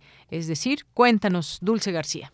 Deyanira, muy buenas tardes a ti al auditorio de Prisma RU. Las nuevas generaciones no han vivido el tema de la inflación como un problema que transforma todo, pero es necesario entender que es un tema que influye en la vida de los países. Así lo dijo el director del Centro de Investigaciones sobre América Latina y el Caribe de la UNAM, el doctor Rubén Ruiz Guerra, al presentar la conferencia Inflación en América Latina, algunos elementos para su análisis a cargo del maestro Emilio Ceballos, economista peruano. El maestro Emilio Ceballos, también académico de la Universidad Latinoamericana de Costa Rica, explicó que la inflación es la subida general de todos los precios, que normalmente se puede sobrellevar, pero que en ocasiones es inestable, por lo que hay que estar pendientes de ella. Para la gente, una inflación pequeña es algo completamente no solo soportable, sino parte de la dinámica económica. El asunto es cuando los precios suben a una tasa muy superior, y además no sabemos cuál va a ser la tasa. Ese es el escenario de inestabilidad y ahí es donde las cosas se complican. Un ejemplo de esto le ocurrió a Rusia hace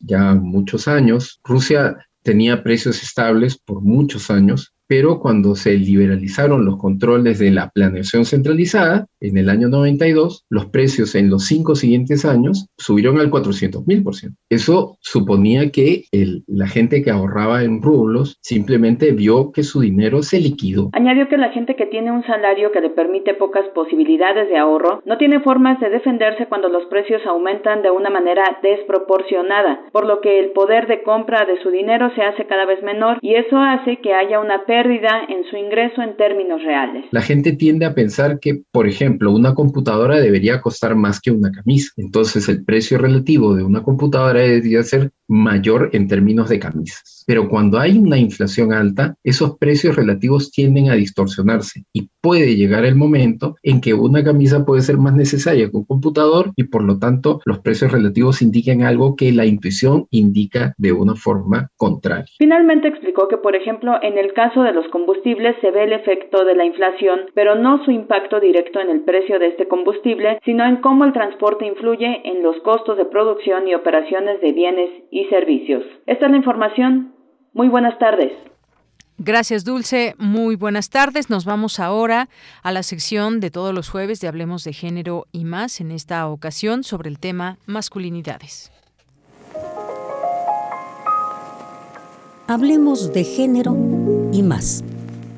Una sección para hablar de derechos sexuales, reproductivos, aborto, lenguaje inclusivo y mucho más sin censura y sin estigmas. Muy buenas tardes. En esta ocasión en Hablemos de Género y más vamos a conversar con Jaime Laines, quien es investigador en temas de género y masculinidades. Bienvenido Jaime, buenas tardes. Buenas tardes, Deyanira. Gracias por la invitación. Con mucho gusto, aquí estamos. El día de hoy vamos a hablar de este tema de masculinidades y me gustaría comenzar para que nuestro público comprenda este término, Jaime, que nos expliques a qué, se a qué nos referimos cuando hablamos de masculinidades. Pues como hemos sabido por los estudios de género, sobre la base de nuestra sexualidad o el sexo biológico, mejor dicho, tú sabes, pues se construye social, cultural, eh, sistémicamente se construye nuestra forma de ser hombres o mujeres u otra forma de ser personas, se construye el género. Entonces la masculinidad lo que, lo que estudia, lo que afirma, lo que, lo que trata de reflexionar es cómo nosotros los hombres, los varones, nos hemos ido construyendo o somos construidos en nuestra forma de ser varones por el sistema actual, ¿no? Sociocultural. Y entonces la masculinidad va a ser la reflexión en torno a cómo esa construcción se ha ido dando e, en la historia, en las culturas, en las sociedades. Digamos que de entrada, para tener como una base sobre la cual platicar, la masculinidad es, bueno, ¿qué es eso de ser masculino? ¿Quién es hombre? ¿Quién es no? ¿Quién es lo es? ¿Quién lo es de manera verdadera, auténtica, eh, eh, moral, etcétera, etcétera, ¿no? Este tema de las masculinidades que nos dices que se construye social y sistémicamente, en este contexto actual que vivimos desde hace mucho tiempo, donde hay una eh, desigualdad de género y más, ¿qué, debe, ¿qué podemos o cómo se debe mirar esas masculinidades? ¿Hay algo que se debe, digamos, cambiar, de construir? ¿Cómo, cómo lo ves, Jaime? Eh, lo primero que yo diría respecto a lo que me estás preguntando, lo que me viene a la mente es que lo primero que deberíamos tener presente, y cuando digo deberíamos me refiero principalmente a nosotros los hombres, presente que hay que reflexionar sobre nuestra masculinidad o forma de ser hombre, porque no estamos acostumbrados a hacerlo. Es decir, la perspectiva de género, o más específicamente el movimiento o los movimientos feministas, han puesto sobre la mesa de reflexión, de debate y sobre la mesa de la sociedad situaciones como las violencias, las violencias por razón de géneros, eh, las violencias intrafamiliares en, el hogar, laboral, etc. A partir de la reflexión sobre cómo eh, el, el, sistema machista patriarcal pues ha construido eso, ¿no? O ha permitido o ha legitimado eso. Nosotros ya que me preguntas qué hay que cambiar, pues lo primero que hay que hacer es reflexionar sobre cómo somos hombres y cómo esa forma de ser construidos hombres puede estar generando relaciones no equitativas, no solidarias, no amorosas, no compasivas y sí violentas, dominadoras, eh, en el ejercicio del poder, en el, en el ejercicio de mi ser hombre como el que tiene la sartén por el mango en muchas cosas, etcétera, etcétera. Sí, la reflexión sobre la masculinidad es que nos lleve a pensar cómo nuestra construcción de hombres es, ha llevado a las sociedades actuales, sobre todo en Occidente o universalmente, a vivir relaciones, pues eso, de violencia, eh, de dominación, no equidad, etcétera. Y en ese sentido, con todo esto que nos explica, es algo que nos lleve a pensar y a reflexionar, como bien dices, estas relaciones eh, inequitativas. ¿Cómo le puede llegar el mensaje a más hombres que quizás estén inmersos en esta situación, pero no se dan cuenta? Y me refiero, por ejemplo, desde espacios de trabajo, desde espacios eh, de convivencia con los amigos, en la casa. ¿Cómo, ¿Cómo poder hacer llegar este mensaje? Porque algo digo, se tienen que dar cuenta para comenzar un cambio. Mira, yo creo que cada vez más en espacios de comunicación como este en el que estamos, de radio, eh, en las redes, en los medios de comunicación, el reto es que cada vez más hombres, eh, pues pongamos sobre la mesa estas reflexiones como ahora lo estamos haciendo. Y yo creo que, pues eso, yo creo que el reto es cómo se hace cada vez más amplio, más visible, más, eh, más abierto a la reflexión este tema, menos un tema que parece especializado para pequeños grupos de académicos o de investigadores, que se haga un tema público. Y yo creo que, bueno, pues hay gente que lo está haciendo, aunque todavía es muy minoritario. Yo creo que falta tiempo y, y, y, falta que le, o sí que le pongamos más instrumentos, más eh, espacios a este tema y que otra forma de hacerlo es pues estar abiertos al, a los llamados del movimiento feminista, de los movimientos feministas, que como yo he comentado en otras ocasiones, si no lo hacemos nosotros los hombres eh, por nosotros mismos, pues vamos, pues vamos a tener que hacerlo como lo venimos haciendo, como reacción ante las demandas, las exigencias de las problemáticas sociales en torno a los géneros de parte de las mujeres y de otros grupos, eh, identidades genéricas, identidades sexuales que ponen sobre la mesa las violencias. ¿A qué me refiero? Pues, por ejemplo, cómo nos impactan las marchas y las manifestaciones públicas de los movimientos feministas cada vez con más jóvenes mujeres que ponen sobre la mesa las cuestiones, por ejemplo, de los feminicidios. Entonces, pues yo creo que sumarnos a todo ese movimiento y sí, como dicen varios colegas investigadores, los hombres no nos formamos precisamente para entrarle a esto, ¿no? Entonces, pues es un reto cada vez más hacerlo más visible, público, amplio. Creo que eso sería lo que yo comentaría de tu pregunta. En ese tema de que muchas veces eh, reaccionamos ante lo que está sucediendo y se requieren más espacios, y más espacios también, por ejemplo, pienso en el tema de la educación y sobre todo también en instituciones, en universidades como la UNAM, el Politécnico, bueno, en general todas las universidades. ¿Cómo has visto, digamos, estos pequeños cambios que se van haciendo desde incluir materias, por ejemplo, que tengan que ver con el género, que se trate de entender todo esto? ¿Qué, cómo, va, ¿Cómo ves este avance que se va teniendo poco a poco? Yo creo que a nivel académico, universitario, sí, hay cada vez más presencia, apertura y una clara definición de, tocar estos temas. El asunto es cómo esto baja de la academia a la vida de, de la sociedad, ¿no? Yo creo que ese es el principal reto que tenemos. Cuando hablamos de este tema de la reflexión crítica, porque sí es una reflexión crítica sobre la masculinidad y las masculinidades, como dejar claro ante quien nos escucha, los públicos que nos escuchen, que no se trata de un tema de blanco y negro, es decir, de buenos contra malas, de malas contra buenos, etcétera, ¿no?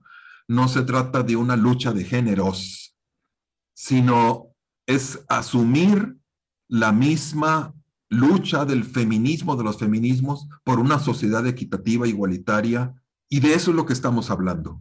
No se trata de culpabilizar, de satanizar a nadie, pero sí ser conscientes de que somos victimarios y víctimas de un sistema, en este caso cultural, eh, construido, un sistema cultural patriarcal machista, que sí, a muchos hombres los tiene eh, educados en esa, en esa tesitura y que es lo, es lo necesario caer en la cuenta de eso. Porque justamente muchas de las reacciones negativas eh, socialmente ante este tema es porque está el prejuicio o el presupuesto de que, ah, ya van a hablar de, que nosotros somos los, los malos, ¿no? y, de que ojalá desaparezcamos del planeta. Y yo creo que lo importante no es eso. Lo importante es tomar nuestro lugar en la conciencia de las nuevas relaciones humanas, pues eso, más equitativas, solidarias, eh, compasivas en el sentido de empáticas con las personas. Gracias. Gracias a Jaime Laines, investigador en temas de género y masculinidades, por esta interesante charla.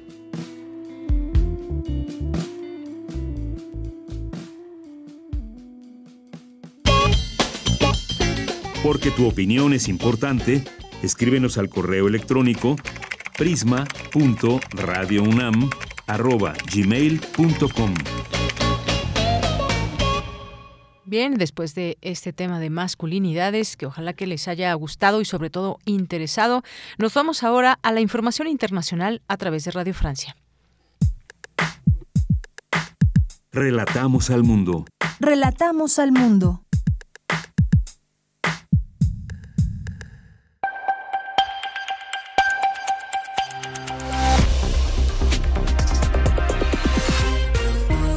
Bienvenidos a este flash informativo de Radio Francia Internacional. En los controles lo hace Thibaut Baduel. Hoy es jueves 2 de junio y así comenzamos. Andreina Flores.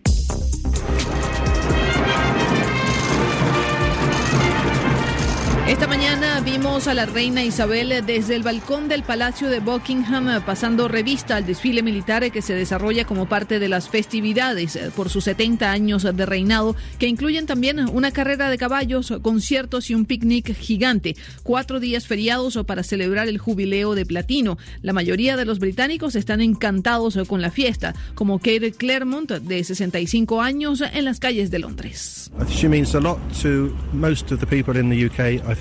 Ella significa mucho para la mayoría de los británicos. Ha demostrado una fantástica fortaleza y voluntad en tiempos muy difíciles desde la Segunda Guerra Mundial, cuando era una joven princesa y durante todo su reinado en estos 70 años. Espero que tenga un día maravilloso. Um, en Ucrania, las autoridades reconocen que las fuerzas rusas ya tienen el control de un 80% de la ciudad de Severodonetsk, clave para la conquista de toda la región del Donbass, territorio separatista prorruso. El gobernador de Lugansk, Sergei Gaidai, afirma que Rusia es superior en armas de artillería y que es necesario recibir las armas enviadas por Estados Unidos y la Unión Europea. Los principales países exportadores de petróleo liderados por Arabia Saudita y Rusia decidieron hoy aumentar la producción de crudo más de lo previsto para frenar la escalada de precios registrada desde el inicio de la guerra en Ucrania. La OPEP, la Organización de Países Exportadores de Petróleo, dice que aumentaría en 648 mil barriles diarios. En Francia, el ministro del Interior, Gérald Darmanin, pidió disculpas ante el Senado por haber utilizado de manera desproporcionada el gas lacrimógeno con el que la policía intentó controlar el caos de la final de la Champions League el pasado sábado en París. Sin embargo, el ministro sostiene que el club de fútbol del Liverpool facilitó la falsificación de 40.000 entradas al estadio. Tal como se esperaba, las conversaciones comerciales entre Estados Unidos y Taiwán cayeron como un baño de agua fría en China, que se declaró hoy firmemente opuesta. Recordemos que Pekín considera la isla de Taiwán como una de sus provincias y no ve con buenos ojos los contactos oficiales con otros países. Y en Roland Garros ya comenzó la primera semifinal de mujeres. La polaca Iga Swiatek se enfrenta en este momento a la rusa Daria Kasatkina. Más tarde se verán las caras a la italiana Martina Trevisan y la estadounidense Coco Goff. Con esto terminamos este flash de RFI. Prisma RU. Relatamos al mundo. Continuamos dos de la tarde con 29 minutos. Vamos ahora a platicar sobre este bloqueo que hubo en las últimas horas de transportistas que habían amenazado desde el día de ayer. se fueron liberando las distintas avenidas desde las 11 de la mañana y bueno, pues ya este paro de transportistas de hoy jueves 2 de junio de la Fuerza Amplia de Transportistas se manifestó en distintos puntos de la capital con cierres de avenidas principales. Estos bloqueos que iniciaron desde las 7 de la mañana. Esta manifestación manifestación se extendió en algunos casos hasta las 2 de la tarde, en otras desde antes se levantaron estas, eh, estos bloqueos. Pero ¿qué exigen los transportistas capitalinos? El pasado 26 de mayo, recordemos, los transportistas también amenazaron con realizar un nuevo paro en la ciudad con el objetivo de aumentar la tarifa de transporte público hasta en tres pesos.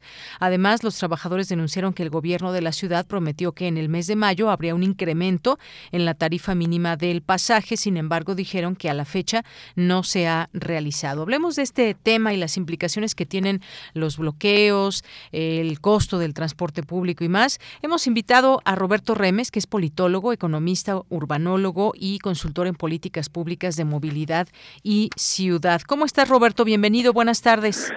Encantado, buenas tardes. Pues gracias por estar con nosotros. ¿Cómo viste el día? Se avisoraba un caos, no lo fue tanto por las precauciones que mucha gente tomó, pero pues finalmente sí se hicieron ahí algunos tráficos intensos en algunas partes de la ciudad. Sí, bueno, digo, lamentablemente es algo que esta ciudad vive con cierta recurrencia a lo largo de, los años y de las décadas, ¿no? Es decir, estos bloqueos los hemos tenido por décadas. Y pues son respuesta como a una tarifa que no es técnica, ¿no? Que siempre es una tarifa política. Y, y los, los transportistas, bueno, pues presionan, algunos podrían decir chantajean, pero usan las herramientas que tienen a su alcance para lograr un incremento de tarifa. Y pues lo que tenemos es eh, eh político. Este, y yo creo que o va a llegar algún recurso que, en algún momento les han dado algunos vales de, combustible o algunos incentivos, o va a tener que aprobarse un incremento en la tarifa, así sea chiquito y no el que están pidiendo, ¿no? Eh, porque al final de cuentas, pues sí, el servicio será muy malo, pero es demasiado barato. Entonces es posible que, que, que eh, sea malo precisamente también porque es barato, ¿no? No porque no por eh, eh, falta de disposición del transportista, ¿no? El transportista tiene que ser profesionalizado y este y la profesionalización cuesta y por un lado hay que pagarlo, sea, que la pague el gobierno, sea que la pague algún sentido cruzado con la gasolina o con no sé qué, o que la pague el usuario. Pero no podemos esperar que el transporte público mejore eh, sin que nadie pague por eso, ¿no? Claro. Oye, pues escuchábamos a la parte oficial, de la jefa de gobierno dio a conocer un mensaje a través de sus redes sociales donde pues hizo una serie de señalamientos que no se iba a subir el transporte público, no se iba a incrementar el precio, que hay también acuerdos con los transportistas y que no han cumplido algunas cuestiones técnicas propiamente y que también se les da un subsidio de 4 a 6 mil pesos mensuales. Si te parece bien, vamos a escuchar la respuesta que ya han dado los transportistas eh, a esta parte gubernamental que ya habíamos escuchado. Vamos a, vamos a escucharlo. Si no nos hacen caso, la próxima semana retomaremos alguna de las acciones que tengamos que hacer. En este momento nosotros, si no hay ninguna situación, nos retiraremos y tendremos que tomar las decisiones que tengamos que tomar y obviamente les informaremos a los medios de comunicación y buscamos generar después de eso la menor, eh, eh, el menor daño incluso a la ciudadanía, a quien desde aquí le pedimos una disculpa por los daños que hoy sufrimos por la agresión que muchos de ellos dicen que fue. Le pedimos una disculpa y le decimos que el responsable o los responsables de esta, de esta manifestación fue directamente el gobierno de la ciudad. Bueno, pues ahí escuchamos la respuesta que ya dan y pues puede haber otros bloqueos si no se sube la tarifa. Oye, me detengo en esta parte que tú decías del incremento, porque sí, efectivamente es más baja si lo comparamos con otros estados de la República y en general, bueno, sí, también a mí me parece barato. Yo sé que para muchas personas van a decir, bueno, pues es que yo tomo varios, hago varios viajes al día y demás y esto se incrementaría de peso en peso el gasto que tienen con el transporte, encima la inflación y demás digo, se entiende que no queramos que se suba eh, la tarifa del transporte, pero como bien dices, es alguna cuestión también política, porque si no fuera subsidiado también una parte del transporte, pues tendría que costar alrededor de unos 15 pesos más o menos. Es correcto, sí. Eh, digo, en conjunto, quien un trabajador eh, que gana menos de 10 mil pesos al mes, pues claro que resulta muy oneroso el transporte, porque además normalmente quien gana poco vive más lejos. Entonces, pues sí, claramente hay una tragedia. Y quien vive más lejos, pues tiene que tomar de pronto dos colectivos, luego el metro, luego el metrobús y finalmente llega a su, a su destino. Y ese viaje le terminó costando este, 40 pesos en conjunto. En el fondo lo que tenemos también es una muy mala estructuración del, sistema de, de pagos de transporte público. Este, de tal manera en que el usuario va pagando muchos tramos de viaje y este y el viaje en su conjunto puede que le salga en 40 pesos, puede que haga dos horas y media y que el, el este en todo este tiempo pues podría haberse integrado la tarifa y que el usuario solamente pagara una vez, que el, el pago único fuera ligeramente más alto que el pago que hoy hace por cada modo, pero que integrara todos los modos de transporte que, que utiliza. ¿no? Y esa estructuración no ha ocurrido. Una parte tendría que ser de la Ciudad de México y otra parte tendría que ser una decisión metropolitana. Pero la parte de la Ciudad de México, pues naturalmente va atrasada, es lo que le llamamos el sistema integrado o como marca le han puesto movilidad integrada. Y entonces es una parte del, del, problema.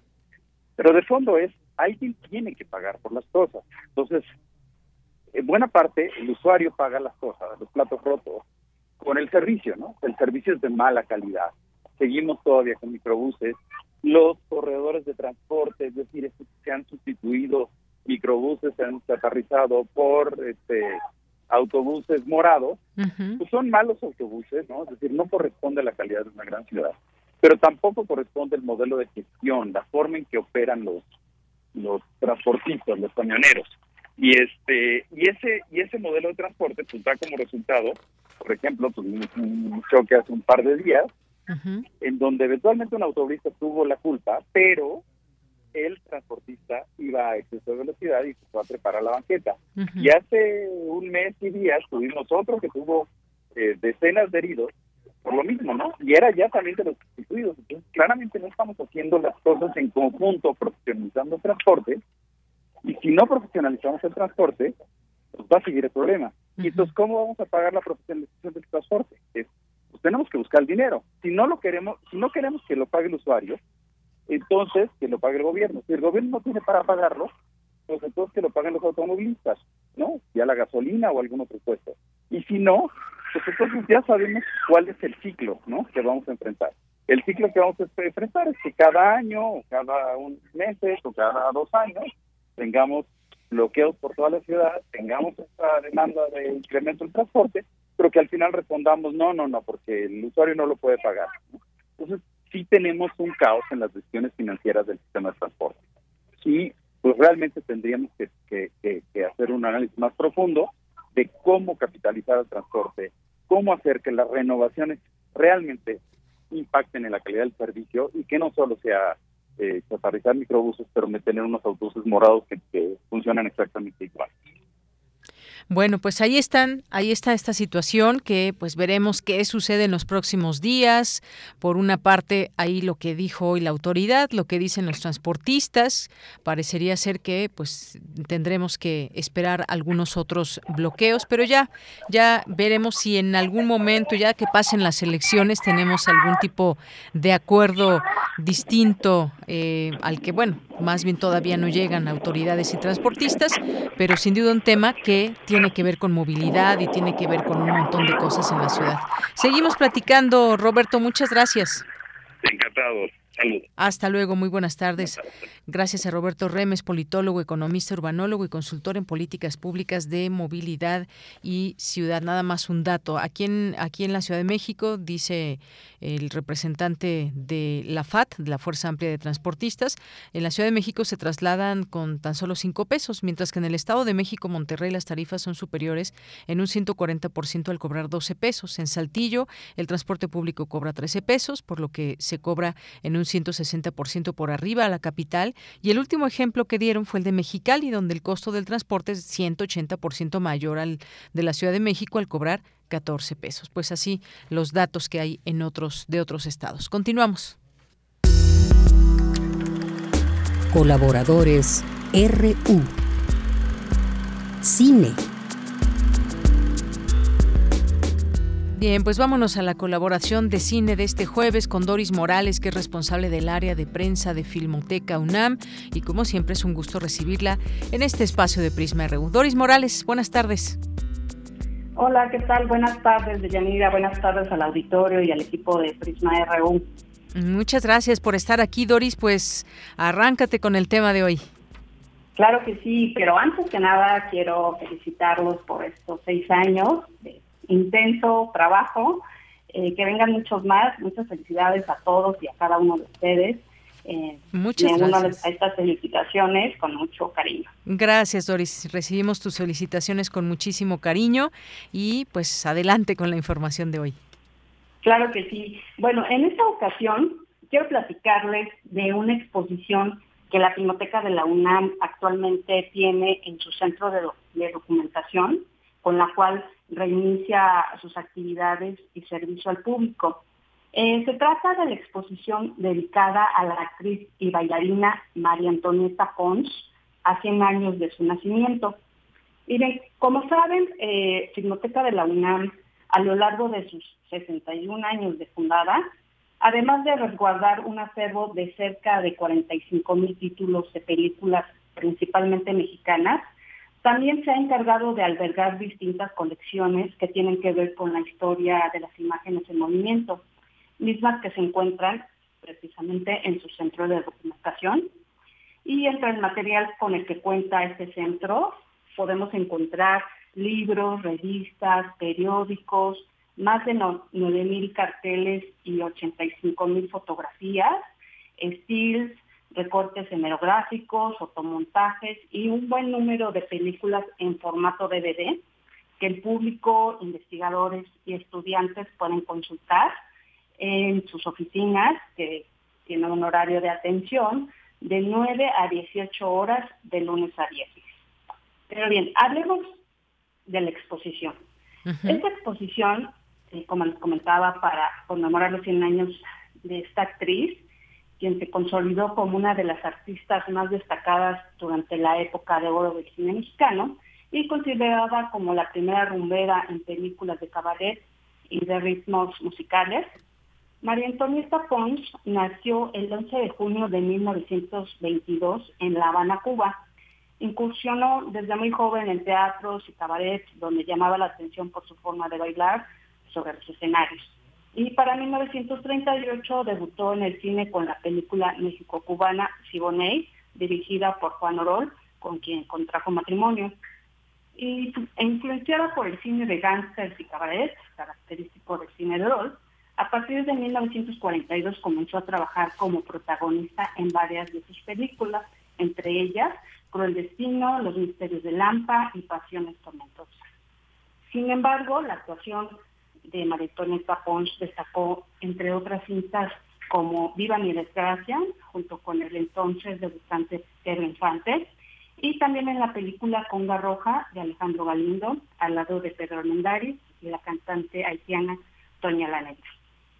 Y bien, podemos hablar eh, mucho de la carrera de María Antonieta Pons, pero los invitamos a que visiten esta, esta exposición eh, que está en el Centro de Documentación aquí de Filmoteca de la UNAM, ubicado en Circuito Mario de la Cueva, frente a la Facultad de Ciencias Políticas, pero también pueden visitar la exposición en línea, que está en la página de la Filmoteca, y bueno, que puede ser vista desde cualquier eh, parte de la República Mexicana y también desde cualquier parte de, del mundo, de distintos países. Eso es algo que eh, maravilloso para nosotros como acervo, porque pues bueno, la pueden visitar desde japoneses, este, coreanos, chinos este, y toda la República Mexicana.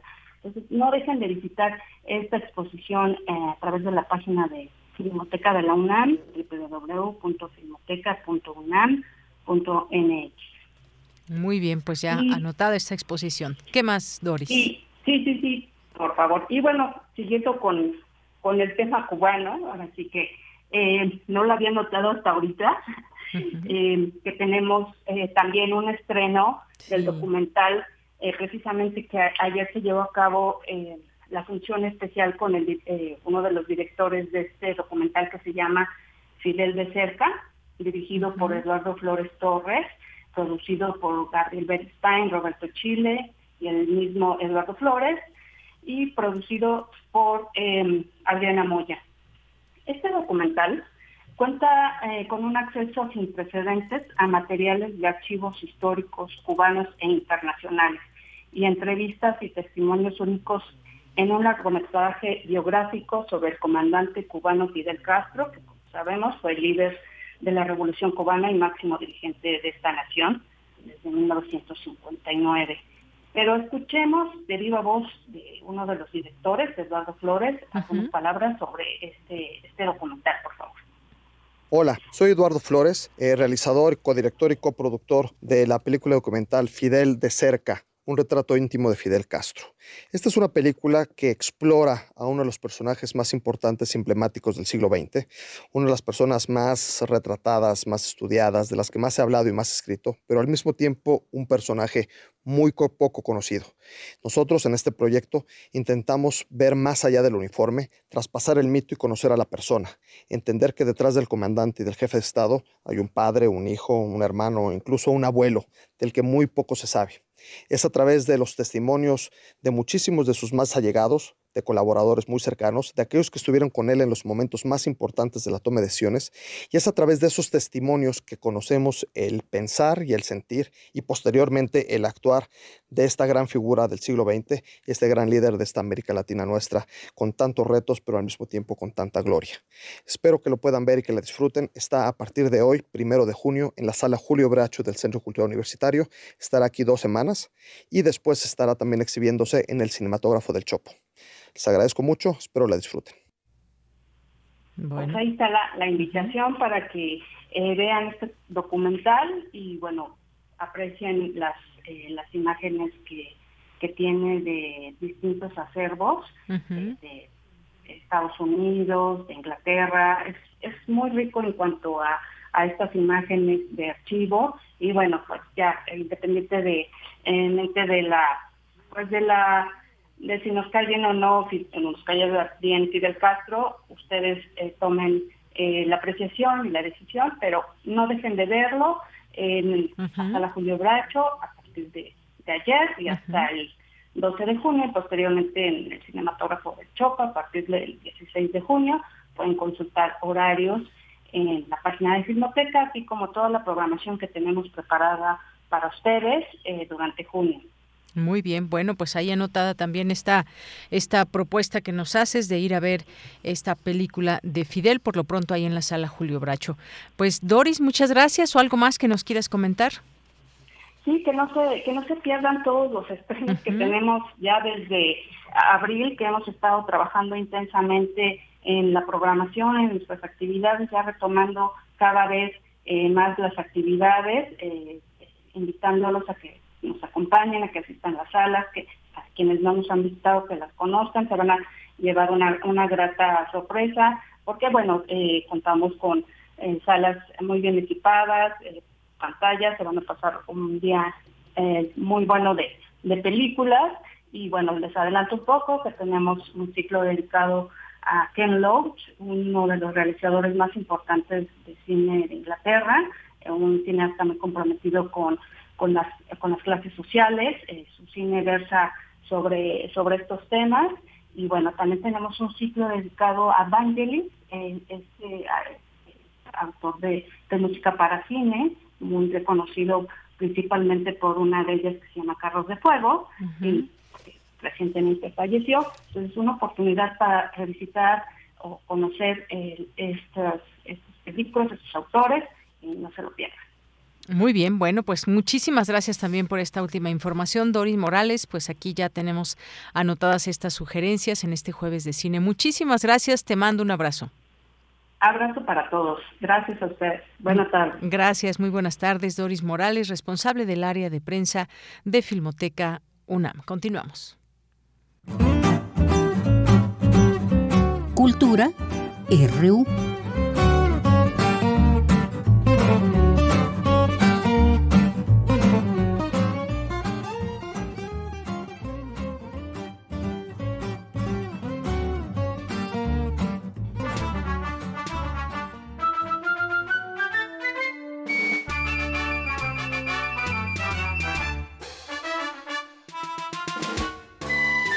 Bien, pues nos vamos ahora a Cultura con Tamara Quirós. Tamara, buenas tardes. Deyanira, muy buenas tardes. Así es, seguimos con la información. Ya se acerca el fin de semana y con ello una gran oferta artística. En el ámbito de las artes escénicas, les comparto que uno de los eventos que reúne a toda la familia es Be the Cirque. Como muchos de ustedes seguramente saben y han experimentado, el escenario no tiene fronteras, se acopla a la labor del artista, en él se crean atmósferas mágicas que nos llevan a diferentes espacios y épocas. Y en este espectáculo junto con la iluminación y la música, pues nos remonta a una carpa circense al estilo europeo. Por supuesto, este show, la risa no se hace esperar y es un, es un espectáculo de talla internacional bajo la dirección de Fernando Hondal de la reconocida compañía Los Strawberry Clowns. Eh, esta idea original es de Paquín Jr. y Angelo, payasos mexicanos quienes con toda su trayectoria se reúnen en este proyecto para no mencionar ninguna palabra. En su lugar nos ofrecen gestos, imaginación, música y como ellos lo describen, una guía por el lenguaje universal, la risa. Para saber más detalles, conversamos con Paquín Jr. y esto nos comparte sobre cómo surgió Vida Esta idea surgió hace aproximadamente cuatro años. No pudimos culminarla porque teníamos contratos y compromisos pendientes y después se nos atravesó la pandemia. A raíz de eso, pues ya tuvimos el tiempo para finalizar el proyecto y después el reto era dónde íbamos a presentarlo. Estuvimos esperando pues alguna oportunidad en algún estado. El primer estado que nos brindó esa oportunidad fue Baja California. Llevamos el show a Mexicali por tres semanas y bueno, la respuesta del público fue increíble. Nos tuvimos que quedar nueve semanas hasta que nos cerraron. Habíamos contemplado la Ciudad de México, pero el aforo era mínimo. Viajamos a la ciudad de Orizaba, llevamos el proyecto para allá y fue un suceso también. Y después de eso fuimos a, a participar a un festival denominado Los Mejores Payasos del Mundo y creo que fue la primera vez que invitaron a algún participante mexicano. Entonces fue increíble, recibimos un reconocimiento por parte del Ministerio de Cultura de Rusia en aquel entonces y decidimos llevar el concepto a Puebla. Lo mismo, eh, íbamos por tres semanas y nos quedamos siete semanas. Ahí fue cuando decidimos traer el proyecto a la Ciudad de México. Buscamos el Teatro Centenario. Eh, la respuesta ha sido maravillosa. El público les ha encantado el proyecto, lo ven eh, distinto, no es una función habitual de circo, sino ven en ella un contenido muy profundo, se maneja mucho la sensibilidad y tratamos de equilibrar el espectáculo no solamente para los niños, sino para todo el público en general, para los jóvenes, para los adultos mayores. Fíjate que nos acompañó una señora de 96 años y me decía, es que me hicieron sentirme como niña otra vez. Esos comentarios son enriquecedores para nosotros. Esa voz que escuchamos es de Paquín Jr., considerado por la crítica internacional como el payaso más europeo del continente americano. Es payaso, cómico circense con 35 años de trayectoria, pertenece a una segunda generación de artistas de circo tradicional y su carrera se ha enfocado principalmente en el extranjero, donde ha recibido numerosos galardones. Escuchemos lo que nos comparte sobre su experiencia en escenarios internacionales todos estos viajes, todas estas vivencias que yo he pasado eh, por esos 35 años, lo único que, que, te guían o que te hacen es encontrar los caminos para poder llegar al corazón de las personas, no solamente al corazón de las personas que hablan nuestro idioma, el español, sino a, a todo el público en general, al público de otros países. ¿Qué te van enseñando? Que todos tenemos el mismo sentimiento, que todos tenemos esa necesidad de reír, que todos nos reímos de cosas simples. No necesariamente tenemos que rebuscar tanto las situaciones o las historias para poder eh, plasmarlas en un escenario. La gente se ríe de cualquier cosa simple, bien hecha. Ese es el punto. Llegar a hacer algo bien estudiado, bien hecho, que parece muy simple, pero que tiene un gran trabajo. Por ejemplo, el, número con el que cerramos la primera parte, un número de magia, ese número nos costó aproximadamente nueve años prepararlo y encontrar el punto exacto para que la gente se ría de esa manera tan simple, tan sencilla. Es una risa real, es una risa natural Sin duda, un trabajo arduo, nueve años, dice Paquín Junior, para realizar un eh, pues un espectáculo de magia. Fíjense que él está celebrando estos 35 años de la mano de Angelo, uno de los grandes y jóvenes payasos que continúan fomentando la tradición circense del payaso cara blanca, de los pocos que hay en México, incluso en América Latina, debido a la preparación tan aguda que requieren estos payasos. Escuchemos más detalles de la labor de Angelo, el payaso cara blanca de Videcer son los payasos perfectos, los payasos que sus maquillajes son impecables, los vestuarios, pero aparte de eso, la interpretación del personaje como tal, el comportamiento, el desarrollo, el trazo escénico, en este caso la musicalización, es, es aguda. La gente, tristemente, en el arte del payaso, pues muchas veces no se quieren preparar debidamente. Angelo, para desarrollar este personaje, él ha este pues prácticamente ofrecido 17 años de su vida y se ha estado formando y lo curioso de este tipo de, payasos, bueno, no solamente del cara blanca, de todos los, los payasos de los tres géneros que existen, el tiempo que requieren para su preparación no tiene límite. ¿Cuánto tiempo ocupa un payaso en desarrollar su personaje? Toda su vida nunca lo logra. Eso es lo más divertido, eso es lo más bonito. Lo vamos eh, eh, enriqueciendo cada función. Cada función para nosotros es un reto distinto. Y en el tema de los payasos cara blanca, pues definitivamente, pues es el contraste de 360 grados a los payasos que nosotros conocemos tradicionalmente. Vida se encuentra en funciones sábados y domingos a las 17 y 20 horas hasta el 12 de junio en el Teatro Centenario Coyoacán. Así que pueden visitar las redes sociodigitales de este teatro para más información. Y nos vamos a otro orden de ideas. Hoy a las 19 horas en el Auditorio Divino Narciso del Claustro de Sor Juana se presentará el libro El Tercer Paraíso de Cristian Alarcón, esta publicación ha sido galardonada con el premio Alfaguara de novela 2022. Cristian Alarcón eh, nació en Chile, es periodista y escritor, fundador de la revista Anfibia y del sitio Cosecha Roja. Escribió eh, para las revistas Gato Pardo y Rolling Stone. Eh, entre sus novelas figuran Si me querés, quererme tranza, Cuando me muera, quiero que me toque en cumbia y recientemente El Tercer Paraíso. Esta es una novela sin género, es, híbrida, poética, donde el escritor cultiva, un escritor cultiva su jardín en las afueras de Buenos Aires y ahí le llegan pues diversos recuerdos, eh, sus recuerdos de infancia en un pueblo al sur de Chile, las historias de sus ancestras, su abuela y su madre. Alarcón es profesor titular de la Facultad de Periodismo y Comunicación Social de la Universidad de La Plata y también dirige la maestría en Periodismo Narrativo de la Escuela de Humanidades de eh, San Martín.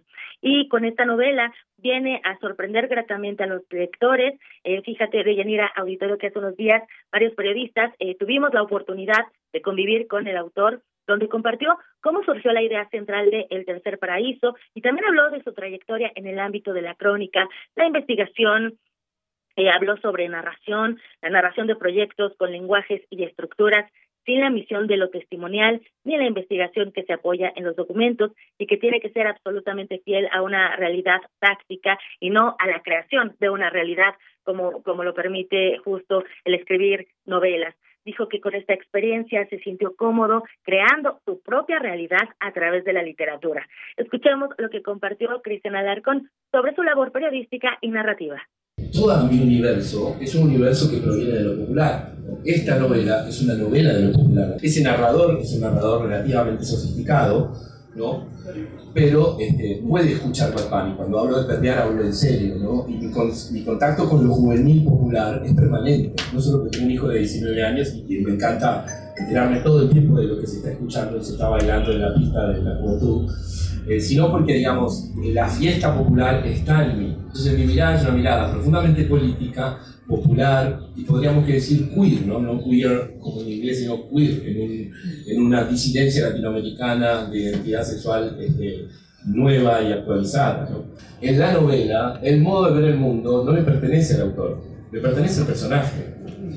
Entonces, yo con todos mis prejuicios y con todo lo aprendido y lo desaprendido, tengo una ductilidad para inventar personajes, pero nadie me está pidiendo la verdad. ¿no? Y de hecho, lo divertido es no decir la verdad. Si quieren conocer más de El Tercer Paraíso, la presentación es hoy a las 19 horas en el claustro de Sor Juana. Estarán Alejandro Zambra y Morgana Love acompañando al autor. También estará disponible la transmisión a través de las redes de Penguin Random House. Y para finalizar, les eh, invito a que nos visiten en Twitter en arroba prisma.ru porque les dejaré eh, algunos pases para ir al estreno de Almacenados en el en el Teatro Helénico y también para que vayan al estreno de Quiero ser Nadia, escrita y dirigida por Valentina Sierra. Y bueno, hasta aquí la información. Yo regreso el lunes con más eh, con más detalles, con más boletos también para el teatro. Deyanira, que tengan excelente tarde. Gracias, Tamara. Y con esto nos despedimos. Hasta mañana. Lo esperamos a la una. En nombre de todos, soy Deyanira Morán. Gracias, buenas tardes y buen provecho. Radio UNAM presentó Prisma RU. Una mirada universitaria sobre los acontecimientos actuales. Prisma RU. Relatamos al mundo.